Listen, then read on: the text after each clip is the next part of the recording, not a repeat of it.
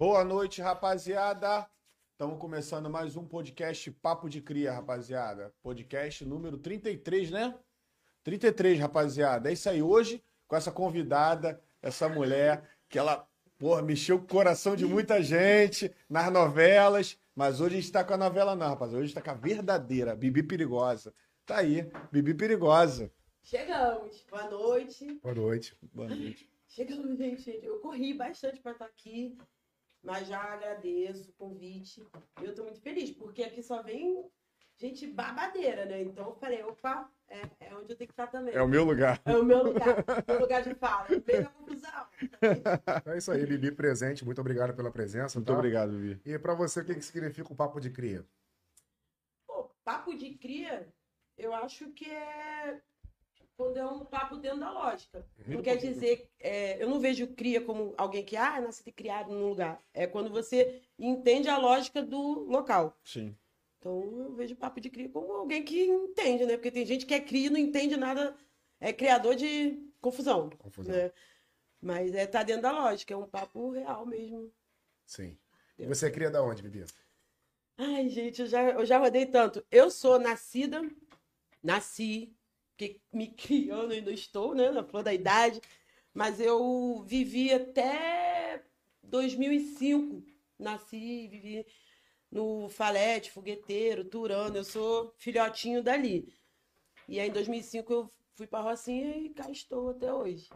Tá criado na. Rocinha, então. É, não, eu sou. Eu sou eu Vivo carrego- na Rocinha. Eu carrego a Rocinha, o Falete, o Fogueteiro, o Turano, o Rio Comprido, né? Como um todo, assim. Porque a minha vida inteira foi lá. Sim. Aquela praça do Rio Comprido, que o Rio Comprido é uma praça com vários morros em volta. E a escola que eu estudei a vida inteira, que minha mãe foi diretora há 10 anos, trabalhou 30 anos, é ali, na praça. Então, ali eu, eu vivi a vida inteira. E em 2005 eu fui cair na Rocinha que é também assim pra mim parece que eu tô desde quando eu nasci porque o mesmo lugar que quase me matou me salvou então eu carrego esses lugares aí e agora carregando o complexo também meu coração cabe todo Então tá explicado de onde ela é cria. Então, Fabiana, queria conhecer um pouquinho da Fabiana, como você falou que sua mãe é, trabalhou em escola, diretora de escola, né? Então, Uhum. queria saber um pouco dessa infância sua,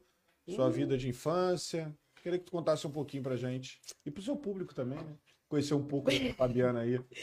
Já ouviram toda essa história o pessoal não aguenta mais eu, eu- toda vez que eu vou é, conversar um bate-papo uma entrevista assim é sempre muito longo porque é difícil resumir é muito, é muito complicada a minha história, assim, para eu chegar e resumir. Ah, não dá.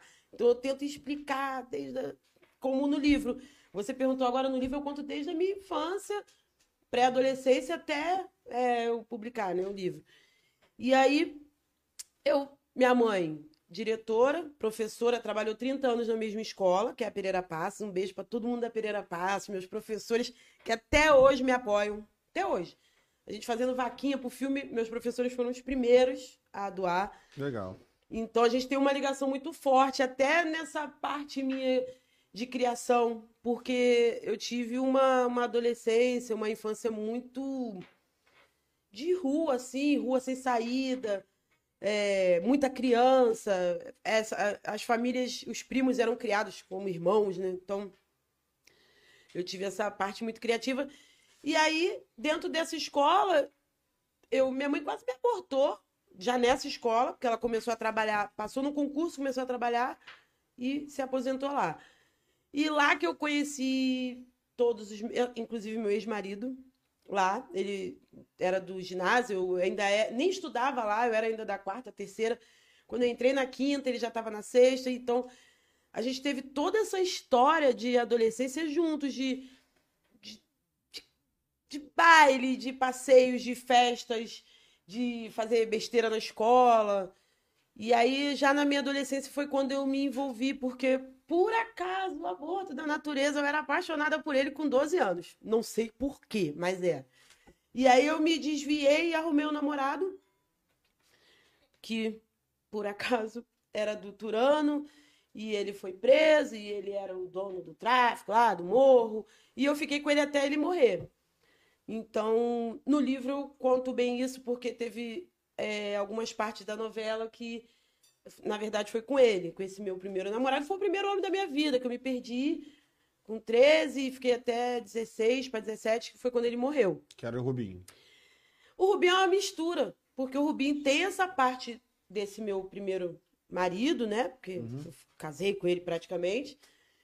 E com o meu, o meu ex-marido agora, que são tantos ex-maridos que confunde, o pessoal fica qual ex? Eu tenho que botar número, né?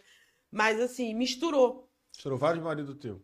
Não, esses dois. Vocês dois. É, que toda a parte de ação da novela, ao contrário do que todo mundo pensa, foi com o Ney. O nome dele era Ney Pantera, o vulgo dele, né? Do Turano. O primeiro. Meu primeiro namorado, marido. Então, coisa, treta em cadeia, fuga, prisão em apartamento, que teve na novela, Novela. foi com ele. Hum. Já a parte familiar da novela, de um filho, traição, fuga, troca de nome, aí já foi mais atual. Então o Rubinho ele não é uma pessoa em si, ele é um conjunto de coisas que eu relato no livro que ela criou em um personagem. Como eu disse, as amantes também são várias histórias com várias mulheres diferentes e ela criou aquela Nossa. personagem para carregar, porque senão teria que encher um micro-ônibus lá no Projac só de amantes do Rubinho na novela, né? Não ia dar. A Globo ia gastar muito dinheiro contratando a- as atrizes para ser amante do, do Rubinho. Então foi só uma. Que as pessoas ficam assim, mas quem é? Quem é? Não, não é uma pessoa, são várias. Lê o livro. Lê o livro que você vai identificar. Tudo no livro explicadinho, né? A pessoa identifica na hora. E isso aqui tá no livro, aconteceu na novela. É, é tudo, tudo, tudo, tudo que aconteceu na novela, tirando o Caio, tá no livro. Tá no livro. Facilmente a pessoa identifica. E Fabiana se envolveu no tráfico com, com o, o primeiro marido. Novinha. Eu não, não, com ele, eu não me envolvia no tráfico, assim. Eu fazia aquela coisa de. Eu, eu era muito. Eu tinha 13 anos. Eu me perdi com ele, fiquei um ano, aquele namorico com ele. Ele foi preso. Eu ainda era menor. Eu visitava ele na Polinta e depois na Água Santa. Então, todo aquele. Vai lá buscar o dinheiro. Acabar a visita, tinha que pegar o dinheiro dele, voltar. Todo esse procedimento que é feito, eu tinha que fazer. Só que eu não sabia. Eu era morava muito- com a tua mãe, né? eu morava com a minha mãe. Só que depois eu já fui morar sozinha no Leblon. Sozinha, Com 13 anos. com 13 anos. Caramba. Só que tinha dinheiro. Né? Ele era dono do Turano. Quem conhece a história, eu não sei se né, o menor do Chapa já veio aqui. Ainda não. Vai vir semana que vem. Então, você pode perguntar pra ele. Ele é marcado assim a história do Turano porque ele foi traído e o cara fez uma cagada que morreu muita, mas muita gente lá depois da morte dele. Então toda essa parte de ir lá buscar o dinheiro, não sei o que eu fazia, mas eu não me envolvia. E na fuga dele da Água Santa, por acaso eu fui com a minha mãe de carro. Porque ele falou, ou vai uma pessoa aí é, para vocês virem com ele de carro, o cara era policial. E a gente foi achando bem tranquilo, eu nem sonhava com aquilo. Parando, eu nem bebia na época, de tão nova que eu era, era de bobeira. Por Eu, inocência. Só amor. eu nunca fui tão inocente. Eu sempre tive um sexto sentido pra maldade, tanto que eu sentia maldade no cara que ia matar ele. Eu não entendia. Eu entendia de morro, porque eu sempre fui do morro. Mas eu não, minha família não tinha traficante, não tinha assaltante. Era aquela família certinha. Meu pai do IBGE, minha mãe professora. Mas a gente, a gente já sabia por morar no morro, então a gente vê as coisas.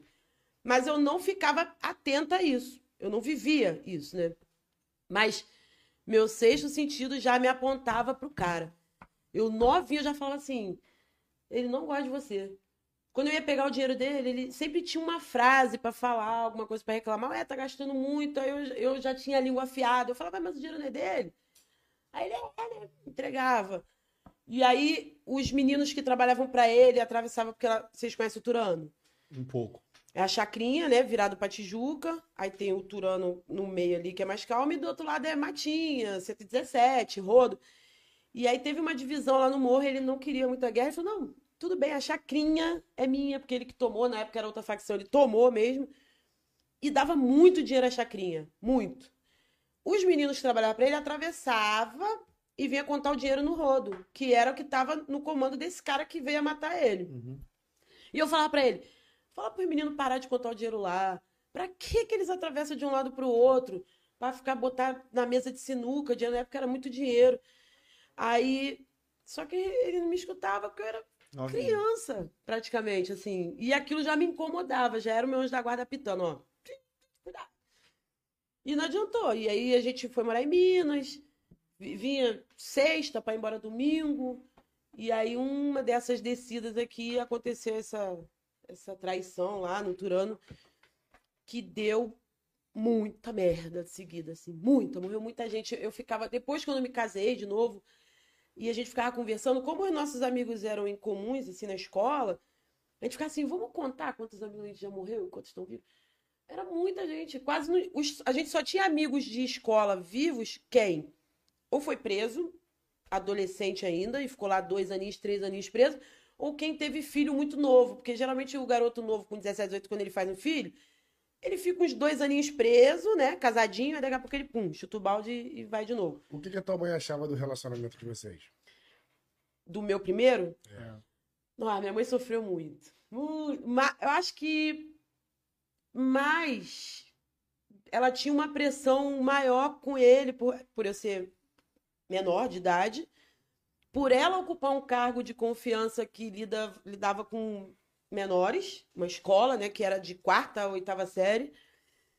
Então ela tinha e eu não entrava na visita sem a minha mãe. Então eu e eu me cabe primeiro ela botou de castigo. Ela me proibiu de sair, aí eu falava que ia no shopping, aí eu ia encontrar com ele.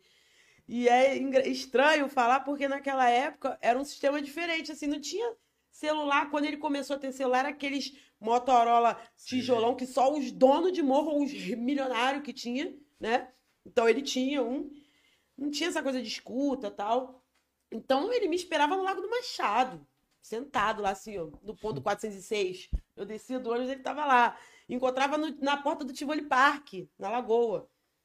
Ele dono do Morro Turano. Hoje em dia, o nego não passa nem do, Da barricada. do passo. Tem que ser de helicóptero. Só de lá. helicóptero. E olha, o nego abate helicóptero. E ele super andava, assim. Viajava, a gente viajava, morava em Minas, voltava. Tinha aquele medo tanto que ele foi preso dentro de casa. Ah, vocês Leblon. foram morar em Minas porque ele tava procurado. Porque ele foi preso dentro do apartamento. Ele, ele era foragido, ele Foragido. fugiu. Ele foi pra Polinter. Quando ele chegou, o. o eu, eu queria fazer um filme sobre essa, história. Porque eu sempre gostei de, histórias pra trás, assim, Sim. sobre o tráfico, né? Porque a gente fala muito hoje em dia e, e já aconteceu tanta coisa no Rio de Janeiro que ainda. Tá esquecido, né? Ah, mas o complexo tá vindo aí, meu amor. Não tá... O filme é da década de 80 pra cá. Mas eu queria falar do Turano um pouco, levar um pouco disso que eu tenho pra retribuir como cinema. Tipo a Cidade de Deus, né? Fala um pouco da história antiga, né? Sim, vai um pouco, vem lá atrás. Sim. E eu queria, um, um dia eu vou. Eu só não fiz do livro, esse filme que a gente tá produzindo agora, porque eu tô cansada de falar de mim, eu não aguento. Eu, não, eu, ah, eu preferia eu sentar e assistir no olhar de outra pessoa contando a história, o filme, e também porque é uma produção muito cara. Até por ter já essa comparação com a novela. Então tem que ser aquela coisa perfeita das perfeitas das perfeitas. Então é caro. Mas eu ainda, ainda vou chegar lá. E eu também queria levar um pouco de cinema pro Turano, pro Falete, Fogueteiro, porque eu, eu tenho meu rabo preso lá. Então, eu queria. E aí. E aí foi assim. Ele fugiu, ficou foragido, né? Foi o caos o dia da fuga dele. E a gente ficou no Leblon, a polícia seguiu minha mãe, prendeu, ele pagou, deu carro, deu fuzil, deu cordão, deu tudo. Saímos de lá e a gente foi morar em Minas, em Itajubá. E ele descia sexta, voltava. Era isso. Vinha, ele vinha, eu corria para minha mãe, ia fazer cabelo, não sei o quê. Ele ficava três dias, ele já não queria mais descer, ele falava, ai, não aguento mais. Porque Quando vinha era problema. Sim. Porque já tava aquele clima, o cara já tava ali construindo o que ele ia fazer. E ele fez, né? Então, e eu não tava junto com ele por sorte, porque eu tinha feito ginástica Sim. tinha começado dois dias. Tava toda dolorida. Já tinha comprado roupa, na época era gangue, aquela. Minha roupa toda preta, toda linda. Na hora de ir, eu falei, não, não vou. E olha, eu ciumenta, hein? Falei, não vou. Aí minha irmã, tu vai deixar ele lá sozinho, porque ele era lindo, altão, com olho verde. Bem, por isso que era nem pantera, parecia uma pantera mesmo. É, E aí eu falei, não, não vou. Aí fiquei. Quando foi uma e pouca da manhã, aí já ligaram. E aí eu comecei a ligar pro morro, liga pro orelhão, liga pro outro, liga pro outro. Eu não tava. Eu com aquela esperança assim, fugiu, fugiu, fugiu, deu merda, ele saiu. Atenderam, falaram que ele tinha saído. Mentira, o morro já tava todo tomado, todo morrendo, morrendo, morrendo, morrendo. Eles iam matando os outros, assim, ó. Vai querer ficar lado de quem? Falava que a princípio era só os grandes e depois foi matando os garotos. Garoto que não altera. Foi matando todo mundo. E aí eu fui buscando, buscando. O pessoal, não, ele passou aqui agora. Não, ele não sei o que. O telefone tá ligando pro celular. Tá carregando. Ele já tinha morrido. Ele foi o primeiro a morrer. Aí quando foi cinco e pouca da manhã, a mãe dele ligou. Aí quando a mãe dele ligou, eu já. Aí fudeu. Falei, ai. Aí eu tive que ir no IML. Aquelas coisas, né? De, de quando tem golpe, assim, ninguém pode chorar. Nesse pode. dia você tinha quantos anos? 16. Caramba. Isso a história é um pouco o final da novela? Não. De- dele? É, da novela. Não, não. de- do NEM, do meu NEM, que o pessoal até confunde com o NEM assim, né?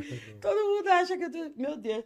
Fazem maior confusão o negócio Porque a de do. Rubinho teve um negócio desse. Vai ficar do lado de quem? Não sei o quê. Trouxe um bonde pro lado dele, golpe de Estado que ele tentou dar, né? Sim, entendeu? Ela, ela pode ter se Um inspirado. pouquinho, né? É, porque eu falo isso assim, quando te- o NEM teve o golpe dele, eles foram chamando os meninos que trabalhavam pra ele, falando, ó, o negócio não é contigo, é com os caras mais pá, não sei o quê.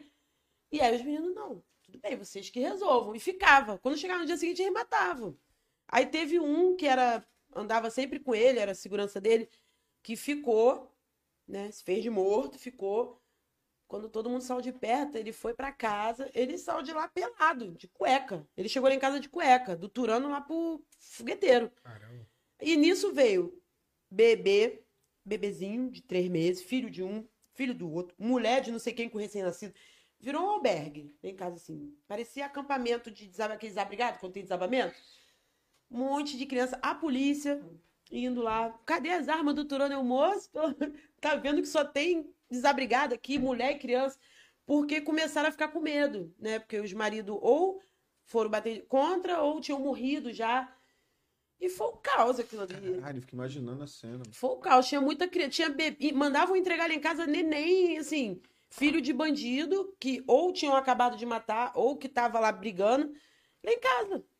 Nenenzinho, de três meses, quatro Meu meses. Deus do céu. Porra, E, imagina. e muita gente. Tinha mulher de gente que, inclusive, foi contra. ajudou a matar meu marido, só que ela não aceitou. Pra tu ver a confusão, como é que foi grande. Que já tinha estudado comigo, cria de lá também, do Rio Comprido. Mulher de um dos caras que fechou contra ele, ela meteu o pé. Pegou o filho e foi lá pra casa também. Mulher de um dos caras que ajudou. Então virou um. Ninguém sabia mais quem tava com quem, quem era do lado de quem. Os, os funcionários dele foram lá pra casa. O Bimbo, o Bé e o Dudu já morreram há muito tempo. O Bim foi o último a morrer. Ele morreu na ocupação agora do Turano. Ele foi um dos últimos donos lá do, do Bicão tal. Eram os três dele e eles conseguiram escapar na hora que mataram ele. Eles estavam embaixo numa festa que a chacrinha é o morro e rua. Então o Nen estava aqui na escada e estava tendo uma festa eles estavam no meio da festa. Quando deu o caô, aquela multidão correu e eles foram sendo empurrados junto. E aí chegaram lá em casa e ficaram. Então a gente tinha medo da polícia, medo dos caras brotar lá, matar É. todo mundo. Eles iam, só não foram por, com medo do fogueteiro. Então foi bem. Muita coisa da novela, assim, foi mais inspirada que eu conto isso no livro, assim, né, que aconteceu. Depois que ele morreu, o financeiro dele, as paradas dele que ele tinha. Ele perdeu ficou- tudo. Perdeu tudo. Ficou com nada, ficou durinho. Com um cadete. Eu ainda vendi, dei metade pra mãe dele e ainda paguei o enterro. Caralho. Nada, sabe que é nada? Nada, nada. E os móveis em casa, que a gente morava em Minas, Mas o Era dinheirinho que ele tinha não escondeu pra você, ó, isso aqui, deixa ele tocar não no teu- tinha. não tinha Sabe por que, nada. que não tinha? Por quê? Ele tinha acabado de fugir da cadeia. Então já começou aí. Quando, que eu conto no livro também, ele ia fugir, o dinheiro, eu fui levar o dinheiro de todo mundo que ia fugir com ele. Ia fugir uns três ou quatro, um da Cidade Alta, não sei de onde. E eu entreguei o dinheiro pra mulher lá na Cidade Alta, que também é uma cena da novela que eu fiz uma barriga Lembro. de maiô, foi com ele, né? Fiz aquela barriga e fui levar o dinheiro pra Cidade Alta. Na época, acho que era 80 mil. Era papo assim, pô, você tem tempo pra caramba, né? Dinheiro. É, e aí entreguei o dinheiro lá. Quando ela foi entregar, deram um bote nela e tomaram o dinheiro. De todo mundo. Aí ficou aquela tristeza generalizada, assim. Caralho, perdemos dinheiro, perdeu dinheiro. Aí, na época, um outro, que é. Acho que ainda tá até vivo, é bem famo, era famosão tal, é bem conceituado aí. Ele ficou tipo de fiador, que ele não queria fugir, e falou: não, deixa ele sair, que quando ele chegar lá, eles vão pagar, porque só ia sair dono de morro. Foi nessa que ele saiu. Então, quando ele saiu, ele saiu já com uma dívida de fuga de cadeia. Aí ele saiu, começou a trabalhar, ele mesmo, na rua, né? Já tomando conta das coisas dele. Ele foi preso no apartamento. Perdeu mais um dinheiro, perdeu o carro, perdeu o fuzil, perdeu. Então, quando ele tá tentando se levantar, ele Tomava outra foi. E isso foi na sequência. Quando passou, pô, muito, foi muito em cima. Ele morreu, não deu nem tempo. E o dinheiro que ele tinha, poderia ter lá escondido, guardado com os outros da semana, do mês, tu acha? Ninguém sabia. Ninguém sabe, ninguém viu. Ninguém se manifestou pra falar assim, tem dinheiro aqui, nada. Filho feio não tem pai. No- até um cordão de ouro que ele tinha me dado. Era um cordão bonitinho com um coração, assim, com uma pedra. E eu saindo na, na- porrada com ele, ele meteu a mão no meu cordão, arrebentou, ficou com o cara que dirigiu o carro dele lá, quando ele tava aqui, levou pra consertar meu cordão. Quando ele morreu, primeira coisa que eu fiz é, cadê meu cordão? Né? Tava consertando, tava na garantia, que foi o que eu tinha comprado na joalheria. Quando eu perguntei, a primeira coisa, ah, falou, você não falou pra ela que você entregou pra ele no dia que ele morreu? Eu, Belga. Não. golpe, golpe, Ah, né? Com certeza. Golpe do brabo. Eu falei, qual a roupa que ele tava? Já comecei, né? Porque eu. Nossa, e eu rodei, eu procurei. Eles estavam até aqui na barra. Não tem um prédio azul, que é a parte hotel? Noite Alvorada? em frente à praia. Eles estavam ali. E eu, por acaso, eu sabia, porque tinha vindo o carro para ficar com ele, ele leva o carro e traz o carro. Eu fui lá perguntando de bloco em bloco até achar. Aí, quando eles me viram, eles ficaram transparentes, assim. Falei, vim buscar meu cordão. Aí, fulano, eu não lembro o nome deles. A mulher já levantou, já tomou a frente do cara, falou, você não falou pra ela que você entregou pra ele no dia que ele morreu? Aí eu olhei assim, e eu achei porque eu tinha um casal de mico e o mico, a fêmea se escondeu dentro do motor do carro nesse dia. E quando o carro veio com ele, o mico fugiu dentro do estacionamento. Então foi um fato marcante que eu fui perguntando de prédio em prédio. Pô, ele parou, um, andei com um carro azul, o miquinho fugiu aqui, não sei o quê. Aí achei. Aí ganhei esse golpe, quer dizer, não fiquei com nada. Perdeu tudo. Tudo. Até. Era onde mesmo? Acho que era no Leblon que tu tinha dito que vocês tinham uma casa. Sim, o Teve apartamento. que vender também, então. Não, era alugado. Ah, era lugar. Era alugado. Aí saiu de lá, voltou pra onde? Pro Turano? Eu fiquei lá em casa, no Rio Ah, Comprido, lá sim, na chácara, sim. no fogueteiro ali. Tinha quantos anos quando ele morreu? 16. 16 anos. 16 anos. Desamparada, novinha. Não tinha filho, né? Não. Nem teve filho com ele, não. É, você morreu? Porra, não. Pergunta imbecil. É, eu, eu, não, eu fiquei, assim, eu tinha casa já de da minha família, porque meu pai e minha mãe, quando separou, eles construíram um, um prédio, né, de três andares, três, quatro andares. Quando eles se separaram, eles dividiram já para os filhos, ó, esse andar é de um, esse andar é de outro, esse andar é de outro. Então, casa eu já tinha, eu não era tão desamparada assim, né, eu meio que trunquei a escola porque eu comecei a namorar com ele, eu tava na quinta para sexta, fiquei fui empurrando com a barriga até a oitava, mais focada nele do que na escola. Terminei na força, na força do querer. né? Só fui voltar a estudar depois de casada, já com filho e tal. Então, assim, a morte dele eu não, eu não fiquei desamparada de dinheiro porque eu já tinha casa, já tinha, tinha minha mãe, eu era menor, tava ali. Mas emocionalmente, acabou comigo. Eu ia todo dia pro cemitério, com a camisa dele, ficava sentada lá, levava remédio pra dormir, pra ver se eu sonhava com ele, aquela loucura. Hum. Ver se eu sonhava com ele. E não aceitava. Não aceitava, de jeito nenhum. Eu olhava o Turano assim, eu, meu Deus. Eu, eu parecia que eles tinham me tirado alguma coisa. Demorou pra eu fazer essas pazes de volta com o Turano. E aí foi, fui ficando essa loucura. Foi quando ele- o meu ex-marido foi me visitar, porque ele era meu amigo da época de escola. Ele me ligou até quando ele morreu, falou, pô, fiquei sabendo, ele tava viajando. Quando eu chegar, eu vou aí. E aí passou um tempo, ele chegou lá pra me visitar, né? Pra me dar os pêsames Sim. e nunca mais foi embora. É como é que encostou lá. foi? Embora agora, depois dessa merdaiada toda aí. Como Não, é que foi isso? Ele chegou e tal. ele, ele chegou e falou que ficou sabendo tal. E que foda, né? Não sei, na verdade, tinha uma panelinha ali que ficou sabendo antes. E, tipo, fez vista grossa pra não se meter, pra não se envolver, né?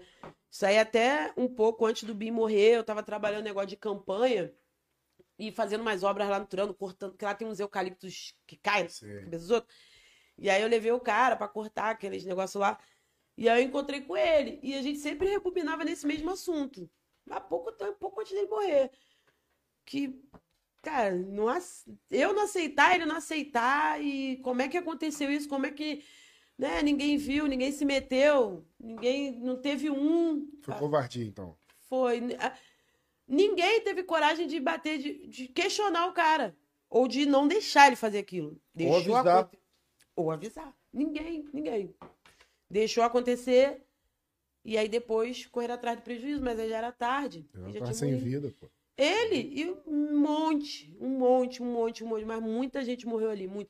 E eu e o Turano, eu fico, eu- várias vezes eu vou no Turano, já coloquei banca de negócio de futebol lá. Ah, sim. Eu vi, eu sempre vou lá. Ali acontece umas coisas assim de vez em quando que eu fico assim, gente, será que alguém jogou uma praga quando ele morreu? Ou tem um osso de índio enterrado ali, porque no tráfico em geral sempre dá confusão. E nunca é de fora. Nunca é ataque de inimigo.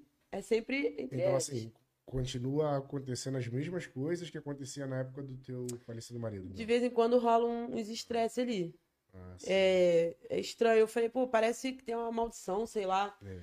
Porque sempre rola e nunca é com o inimigo. É sempre Maldição do Turano. Esse é o livro. Ai, Deus me livre, não, gente. Que não tenha. É. Que limpe a carga de A luz. maldição do Turano. Não, não fala isso. Eu, que, eu fico com essa sensação quando eu vejo, porque é sempre uma coisa de casa, dentro de casa, nunca é de fora. É estranho. É ser Após a morte dele, você foi se relacionar com outra pessoa depois de quanto tempo? Pouco com o meu ex, que ele foi me visitar. Na visita? Você viu ele falando que ele foi consolar chorando no enterro, no caixão, Já E o pessoal da comunidade? No, tipo, no time? né? fura olho. Não, não, não. pô. Não, ele não foi, não foi de imediato, não. Eu tive aquele períodozinho de luto que eu fiquei. Não, É que eu- dia. É, que eu fiquei indo e tal. Sendo que quando ele foi pra lá, eu já não fiquei com ele de cara. Ele ficou como meu amigo. Eu botava a mulher na fita dele. Entendeu? Fazia de carinho, chorando. É. Vem daqui no meu ombro. Minha avó, assim, ó. Minha avó ficava com dois olhão. Minha avó não suportava ele. Ela falava assim: esse cara aí com esse bigode, que ele tinha um bigode. Ele tá com má intenção. Eu falei, ô, vó, não... e eu não tinha essa maldade. Apesar de eu já, ter sido apaixonada por ele lá na adolescência, na- com 13, né? Foi com 12. Eu era apaixonada com 12, com 13, o Ney entrou no caminho. E depois eu até brincava com ele, eu falava, pô, teve que o Ney entrar, arrancar meu cabaço pra você me É. querer. Ele, mas você era feia, tu não tinha peito, tudo. Eu falava, Mas ele me quis, seu idiota, tá bom. Isso aí. É. E aí ele. Aí foi, eu era amiga dele. Eu botava a mulher na fita dele, ele comia as mulheres em casa. E aí, do nada, não sei nem porquê. Um dia, um dia assim, a gente deu um beijo e ficou. Pronto, nunca mais separou. Ele separou. também era envolvido, né? Inicialmente era, na época de escola. Ele tava naquela vibe de baile de briga. Tu tinha o quê, bebê? O quê? Fetiche? Tu só ficava com o cara bandidão? Não, eu não, ele- não, quando eu fiquei, ele não tava mais. Ah, sim. Entendeu?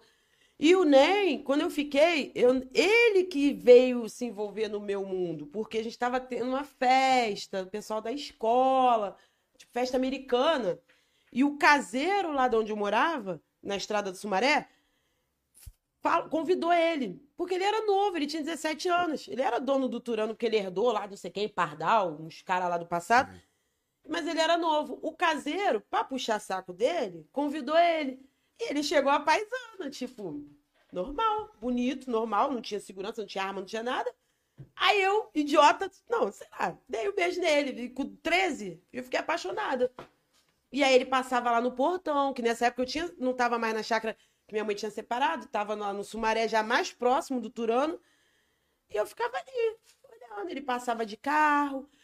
E aí, O caseiro me alertou, porque eu ia perguntar dele, se viu ele, não sei o que. O caseiro, você não sabe quem é ele? Não, eu não. Ele, eu nem. Falei, não sei. Ele, ué, ele é um chefe, pô. Só que aquilo não.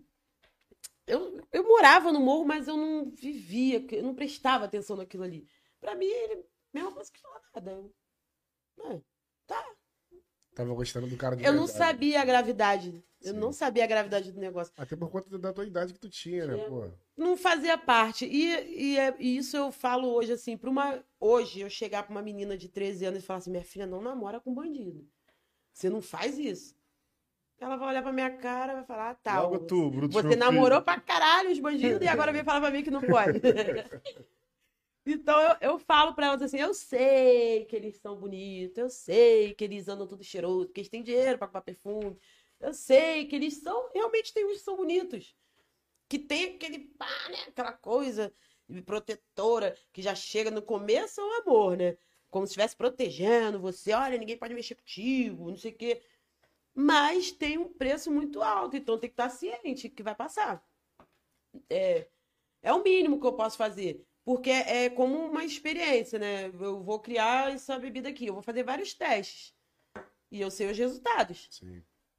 Eu posso te falar ou não. Qual foi a situação mais louca, assim, que vocês viveram junto, assim? Eu com nem. É, Ai, cara, acho que foi a fuga da Água Santa. a fuga da água santa. Foi. A fuga foi, foi, foi foda aquele dia. Porque eu não, eu não sabia, gente. Ao mesmo tempo que eu era. Sempre tive uma, um alerta vermelho. Eu sempre. Eu era, eu era de bobeira naquela época. Se fosse hoje, pô, ele não tinha nem morrido.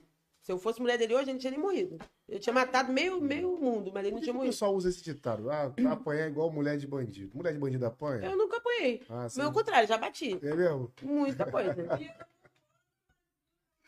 É. É. Eu nunca, eu não, nunca apanhei, não, mas eu não sou a, a maioria, não. A maioria apanha. É mesmo? Mas por que? Assim, porque os caras são violentos mesmo? Como é que? Tu que já conviveu com... São.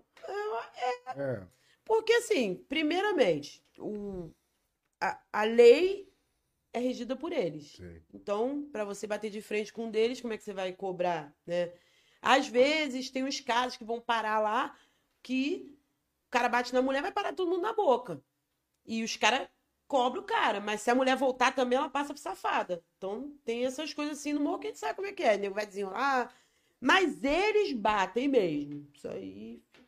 E bate na frente de todo mundo e não tem essa. Eu nunca apanhei. É, mas E então- esses seriam os riscos que você fala assim, ó, tu vai ficar, eu sei que é bom, é legal, mas tem seus porém. De apanhar? Ué, também. Não, não, porque tem muito trabalhador que mete o pau na mulher também. É, né? Ah, isso aí é é uma questão de, de, de, de educação, de costume. Isso é do ser humano já, né? É, assim, tem homem que é violento Violento, já por né? natureza. Às vezes ele tá movido por isso aqui, às vezes por droga, às vezes é o caráter deles mesmo. Então, é, mas a, a, a chance de você apanhar namorando um traficante e ficar por isso mesmo é muito maior do que se você apanhar de um trabalhador e tu lá na delegacia e se fuder todo. É, isso aí. Entendeu? Então, Entendi. no tráfico tu vai apanhar, vai reclamar com quem? Bibi é da onde? Fabiana. É, Bibi desde, desde criança. Criança. E o perigoso? Na época desse desenrolado com o Ben TV. Que eu batia muito de frente com eles, assim. Porque o pessoal pensa que perigosa é porque eu ba- batia nos outros. Hum, Eu sou mais da- da- das coisas acontecerem e ninguém sabia que foi eu. né? É mais perigoso ainda, porque quando você mostra muito que. Eu, eu sempre sou, eu sou um pouco imprevisível, assim, de reação. Às vezes você me vê. Quando eu tô mais calma, é um segundo de explodir. Se eu sair daqui, agora não que eu não faço mais merda, mas quando eu fazia, era hora que... Agora eu não faço, besteira. É, quando eu saía pra fazer uma coisa errada, era hora que eu saía com sangue mais frio. É, eu saí pra levar o dinheiro lá, na barriga. Eu saía plena, fria, igual uma cobra. Dinheiro não fala. Vai chegar lá direitinho. E passava pela polícia com a cara mais. Igual esse da, da Água Santa, eu fui minha mãe de bucha. Bucha, total. Ela foi. E, e eu não sei por que, que o Ney pediu pra gente ir. Eu, eu não sei se ele tava se sentindo. Ele não precisava. O cara era dono do Turano, ele tinha milhares de ferramentas ali.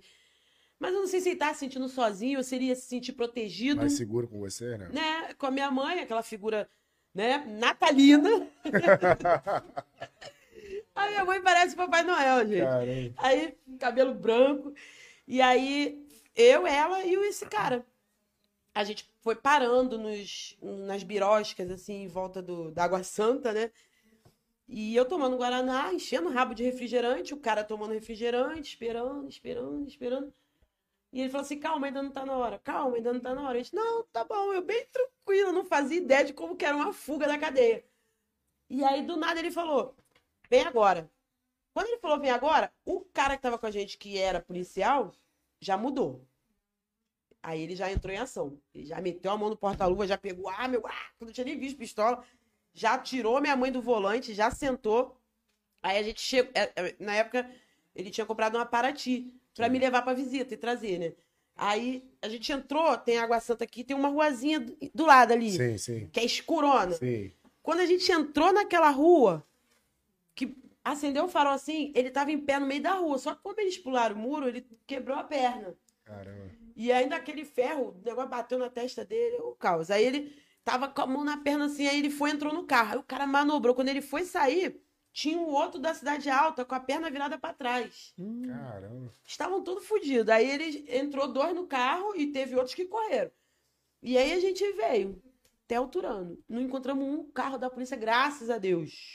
Veio muito voado, muito, muito, muito. Não sei como é que não capotou, não aconteceu nada. E aí, e, e eu gritando, chorando, óbvio, porque eu não tava esperando. Aquela. De nervoso, felicidade, de tudo. Não, de nervoso, eu não tava esperando. A gente tava bem calmo, assim, ó, bebendo Guaraná. Tipo, pode vir, tá bom. Eu não sabia. Você sabia o que ia acontecer? Não. Tá imaginando o que era a visita? Não, vamos buscar ele. Ah, solto, tá, mas vai ser solto. Vamos buscar ele, a gente foi buscar ele.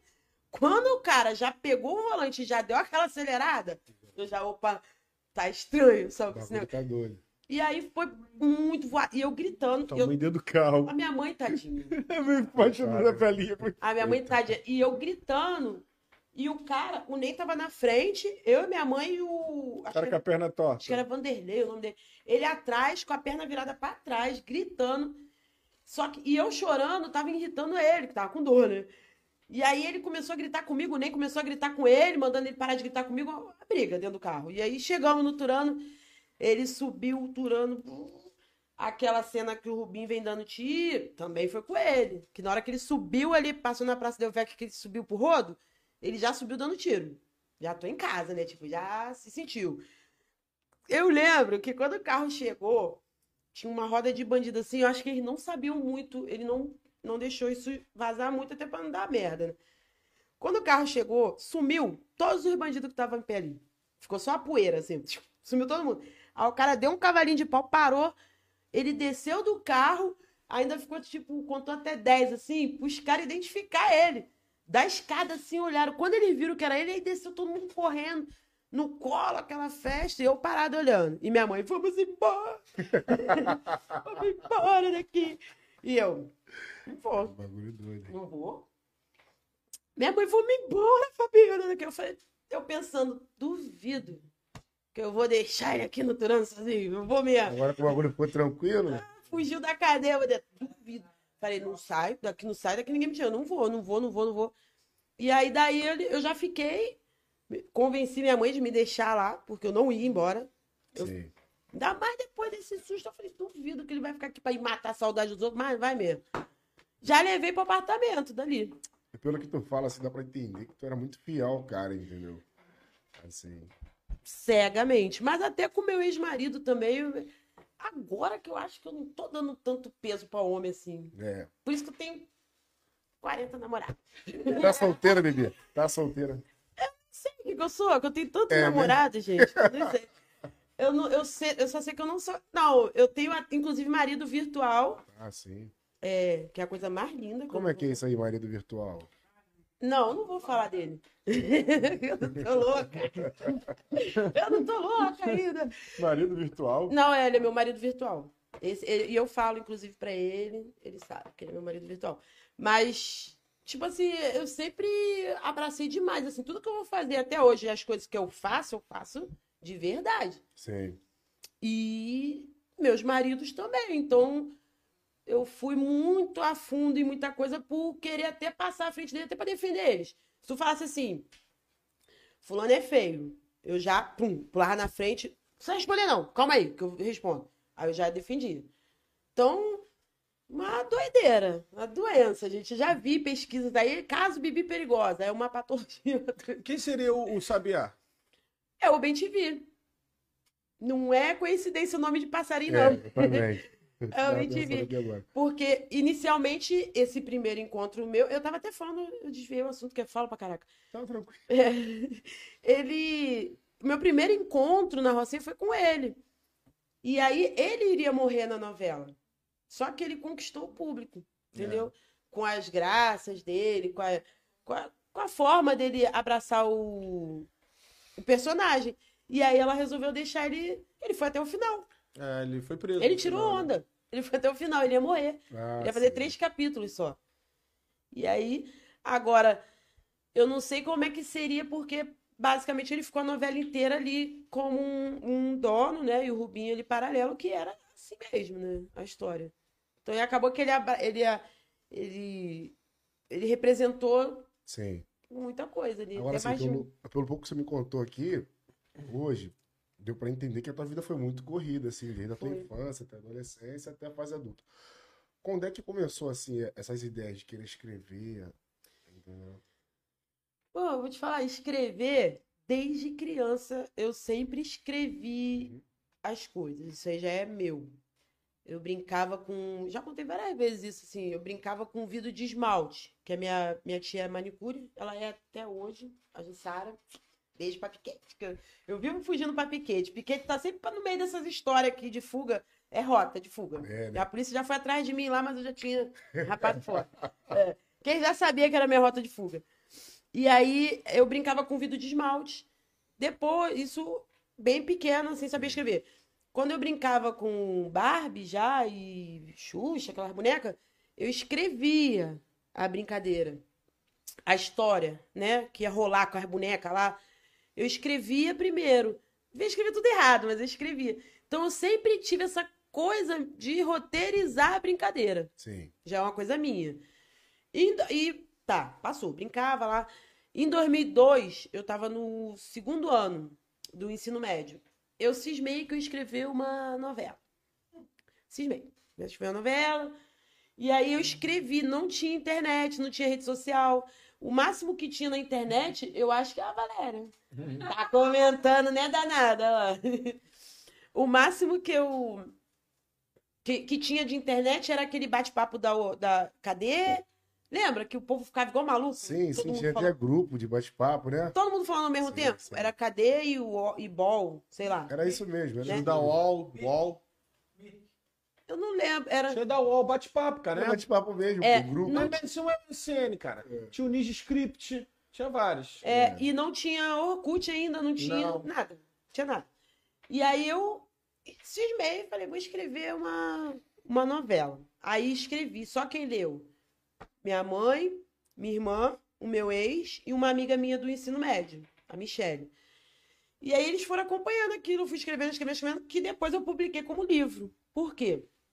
Depois que eu já tinha publicado Perigosa, isso aqui eu escrevi em 2011. Eu achei um disquete de 2002. Acho que não tinha nem CD na época, ainda era disquete, né? E aí eu achei e falei, cara, deve ter foto das crianças, que a minha preocupação sempre era achar as fotos. Porque de 2002 até 2011, mano, minha casa foi invadida acho que nem sei quantas mil vezes. Eu fiz mudanças às pressas milhares de vezes. É, de pegar assim, pega o que tu gosta mais. E sair correndo. Então, assim, eu sempre procurava foto. Sempre procurava foto. Sim. Que era a única coisa que. de valor que tinha ali. Televisão, não sei o quê, cordão, dinheiro. Vai, isso aí já. Eu não me apegava a essas coisas. E aí eu falei, tem foto das crianças aqui pequenas. Aí fui. E de uma vida que quando eu achei, eu olhei, eu pensava assim. Ai, da minha vida passada, de outras vidas, assim, tipo, foi bem justinho de quando o caldo entornou, em 2005. Quando eu abri o disquete, eu vi as fotos, né? quando a gente era gente. Depois disso passou, não era mais gente. E achei essa história, o Linha Cruzada. Aí eu, acredito nisso. Aí eu peguei, atualizei. É um livro bem maior, de 400 páginas, assim. É porque é uma história mesmo, né? Você fazer uma Sim, série. E aí eu atualizei, porque é uma história de morro e tal, e publiquei. É o outro livro que eu tenho. Sim. E esse tem um infantil. Mostra aí pra rapaziada. É, gente, eu tô aqui apontando. aí, ó. Perigosa, Fabiana Escobar. Essa, isso É o Pablo, né? Fabiana. É, meu tio, tá, gente? Mas é mentira. Mas olha, não, eu não sei não se eu tenho parentesco com ele, não, porque eu acho ele muito parecido com meu Sim, pai. sim. Vira aqui. É Pablo. Escobar, é? Eu acho. É mesmo? Eu acho. Tu não parece muito com ele, não, mas... Eu acho. Gente, Mas pode ver o olho, assim. Tu parece muito com teu pai? Parece, mas assim, eu vejo, quando eu vejo foto dele, gente, eu tenho a quiser sensação de comprar vendo meu pai, meu tio, quando novos. perigosa. Sei o que, que é. Mas não deve ser não, porque lá na- meu avô era chileno, então Sim, sim. pra lá tô cheio de Será que tu gosta da parte do crime? Ó, tem o número pra poder vocês falarem. Pode ser que sim. Esse gênio do mal. 999 Dois. 2. Fátima Escobar. Fátima Escobar. Viu? Já vai direto na fonte. Perigosa. tá? Fátima Perigosa, que agora vocês. Legal. É isso aí, ó. Agora vocês sabem que a Fátima também é perigosa, porque ela tava na fuga. Agora eu contei aqui. Minha mãe é terrível. e Ela tem que ver ela negociando. Ela fala assim: não pode. Essa ali é a Fátima Perigosa? Não, é a Valéria Briguete. Valéria Piriguete. Quais são as plataformas que vendem o livro hoje? É, na verdade, o livro vende na Saraiva. Na Saraiva, né? Vende na livraria, vende tudo que é lugar. Banca de jornal encontra. Tudo. Tá Mas custando quanto? 45 que eu vendo. A Saraiva de vez em quando faz promoção, inclusive deve estar agora. Sendo que esses que eu vendo, eu compro da editora para poder vender autografado. Porque Sim. o que vende na Saraiva não vai. Não vai. E às vezes também eu vou num lugar, ou quero trocar, às vezes tem outro escritor que quer me dar um livro, eu dou e faço essa troca. Legal. Sorteio. Aí eu sempre tenho. Só que a minha mãe não deixa comigo, porque ela, senão eu vou distribuir. Ela fica doida. Ela não pode dar os livros. Porque isso aqui é pago, né? Claro. Então, A foto- foto tá aí, o meu celular aí, ó. Vem com o Alexandre. Pode trocar, pô. Troca aí, Alex.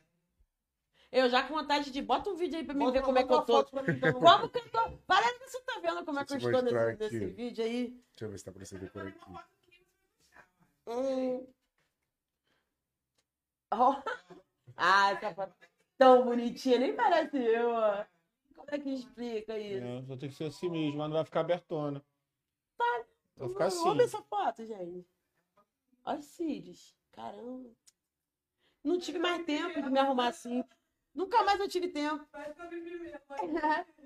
Nunca mais eu tive tempo. Mas eu tava gravando no SBT. É. Então, andava toda. Ela printou da tela dela. Oi? Daquela noite mesmo que ele mandou ela com tudo. Você quer que eu ajeite? Não, Várias. vou ajeitar aqui agora. Várias. Aquelas situações ali, briga em salão, não sei o quê, foram várias histórias com várias mulheres diferentes que juntou em uma personagem só. E tu teve que pegar dinheiro com um amante depois que tu separou dele? Tu acha? Tu acha? Não, não. Tu, uh, uh. tu acha? Não, quando eu me Vai. separei, Tá bom? quando eu me separei, Aí eu- aí. Bota ele assim perto. Tá, gente, ali, ó. Bad, não, não. Não olhem essa figura aqui que eu tô no cárcere, só trabalhando. Ali eu estava podendo fazer cabelo, cílio, olha. Eu tinha tempo, agora eu não tenho tempo mais de nada. Eu vim com o boot da figurino da polícia do filme.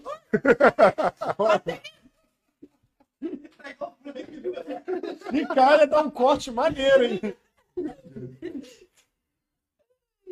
Eu sei que é muito babado, é muita história. Sim. Mas enfim, né? Entre mortos e feridos, estamos aqui. É isso aí. Ou Como é que é? Mulher. Muita coisa. Muita coisa. né? No período de escola, com o outro, porque as pessoas ligavam, ligavam para crer, para denunciar ela, passavam trote para escola, falando: ah, sua filha é mulher de bandido, como é que você quer tomar conta das crianças na escola? Era denúncia direto. Direto, direto, direto. E os vizinhos recla- é, faziam fofoca mesmo? Entra na live aí, cara, pra perguntar na live. Porque falando não dá, não. Os vizinhos, eu vou te falar, eu te, ela, ela quis passar isso na novela em relação a vizinho, por quê? Porque no livro eu conto que quando ele foi preso em 2005, a gente tinha se mudado para Tijuca de noite, ele foi preso 10 horas da manhã. Sim. Tinha acabado de entrar numa vila cheia de velhinhos.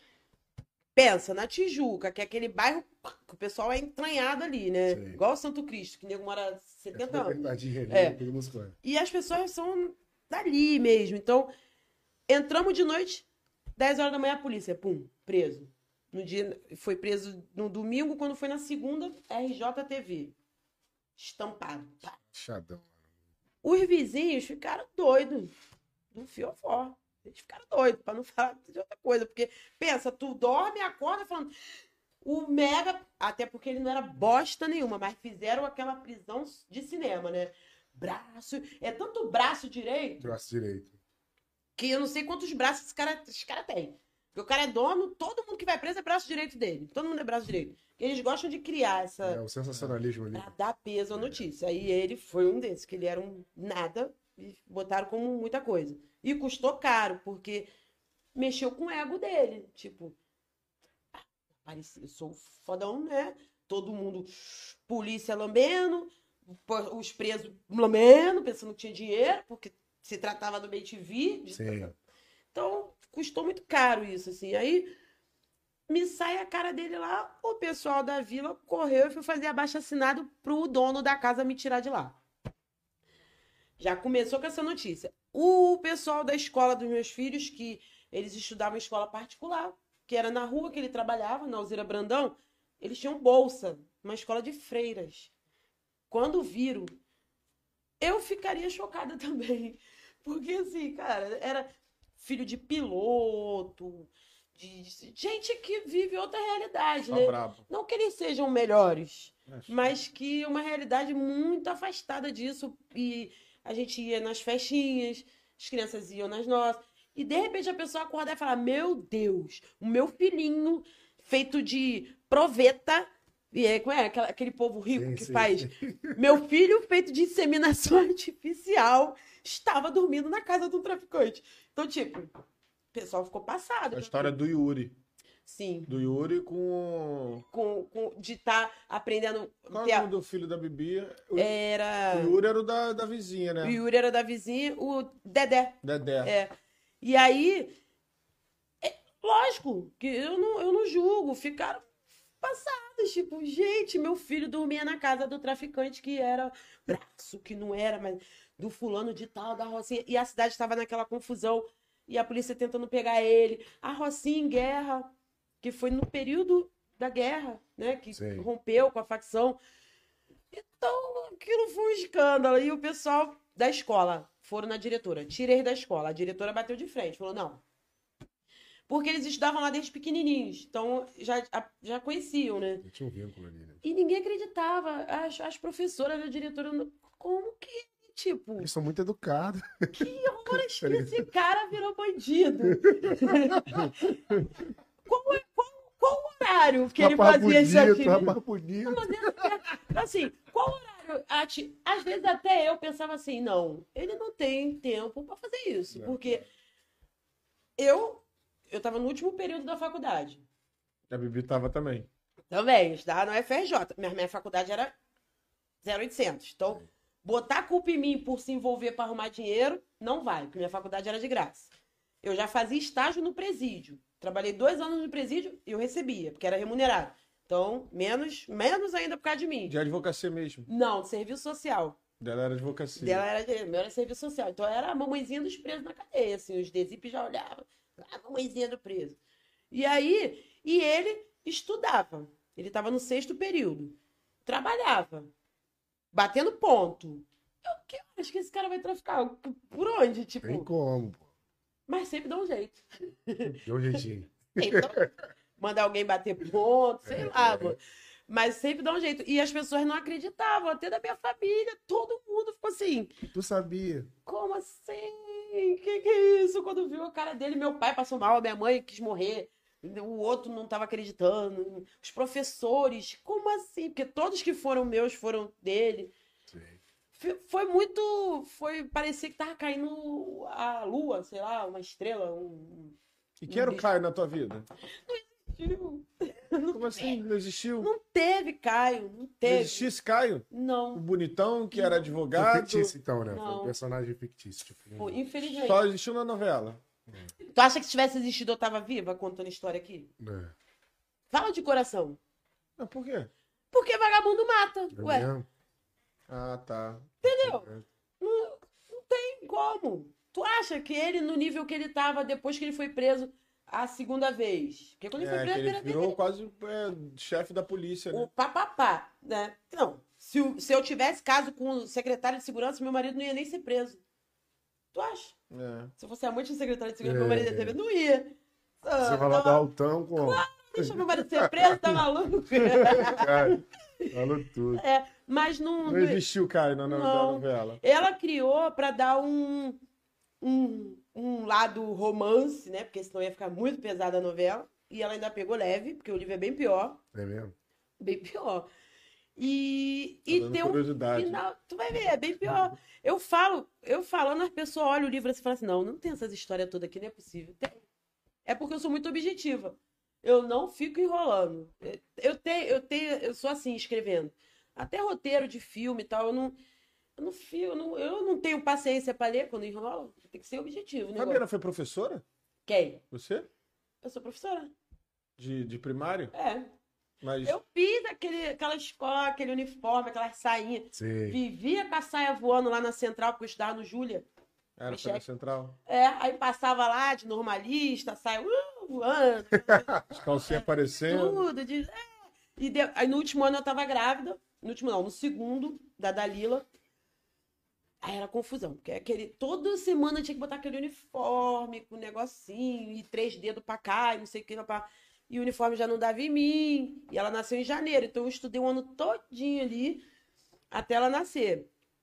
E aí eu brigava, porque aí o uniforme não fechava, aí falava tem que ser jardineira, aí não queriam liberar, e depois liberaram. Dava dor nas minhas costas, eu, ó, tô indo embora. Eu já casada, já segundo filho. Aí a, a diretora, mas o seu responsável que tem que autorizar você sair. Eu falava, o quê? Quem tem que assinar você sair? Calma aí. Aí chegava na roleta, a- aquelas tia que fica na roleta, Sim, sim. você não pode sair. Eu falava, eu quero ver tu botar a mão em mim. Dá licença. E passava e elas moendo de raiva. Vamos embora. Ah, minhas costas tá doendo, um barrigão, ela tá maluco, vou pra cá. Querendo que minha mãe assinasse. Eu olhava assim, ó, minha mãe assinar pra eu sair da escola com a barriga desse tamanho, burra velha. Sabe com quem tu tá falando, pô? Não, nem. Sacanagem, porra. Minha mãe bota ela pra tirar bandidos de Pô, minha mãe faz tá. Tá maluco? Tadinha da minha mãe, cara. A minha mãe, olha, minha mãe, ela, tadinha. Essa daí, até depois na história, assim, é, dela ficar ali no meio daquilo, a gente fugindo, se escondendo, trocando nome, e ela fazendo toda a logística de mudança, né? Porque assim, eu abandonava essa casa aqui, ela vinha com a equipe, minha família.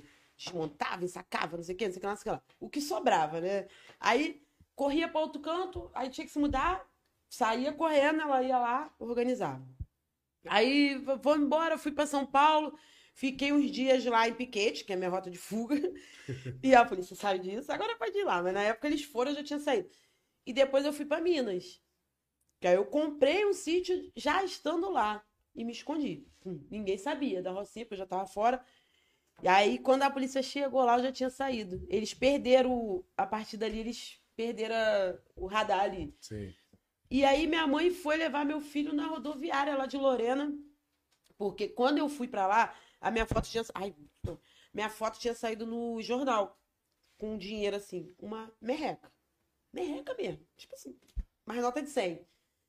Que nem ele que falou, tira foto com o dinheiro. Eu tava tirando perfume, com computador, com não sei o que, com as meninas. Ele bota o dinheiro aí. Merreca. Aí deu um maior escândalo aquele dia. Eu falei, porra, se ele visse. Porque tem uma vez que ele tava com 600 mil dentro de uma mochila.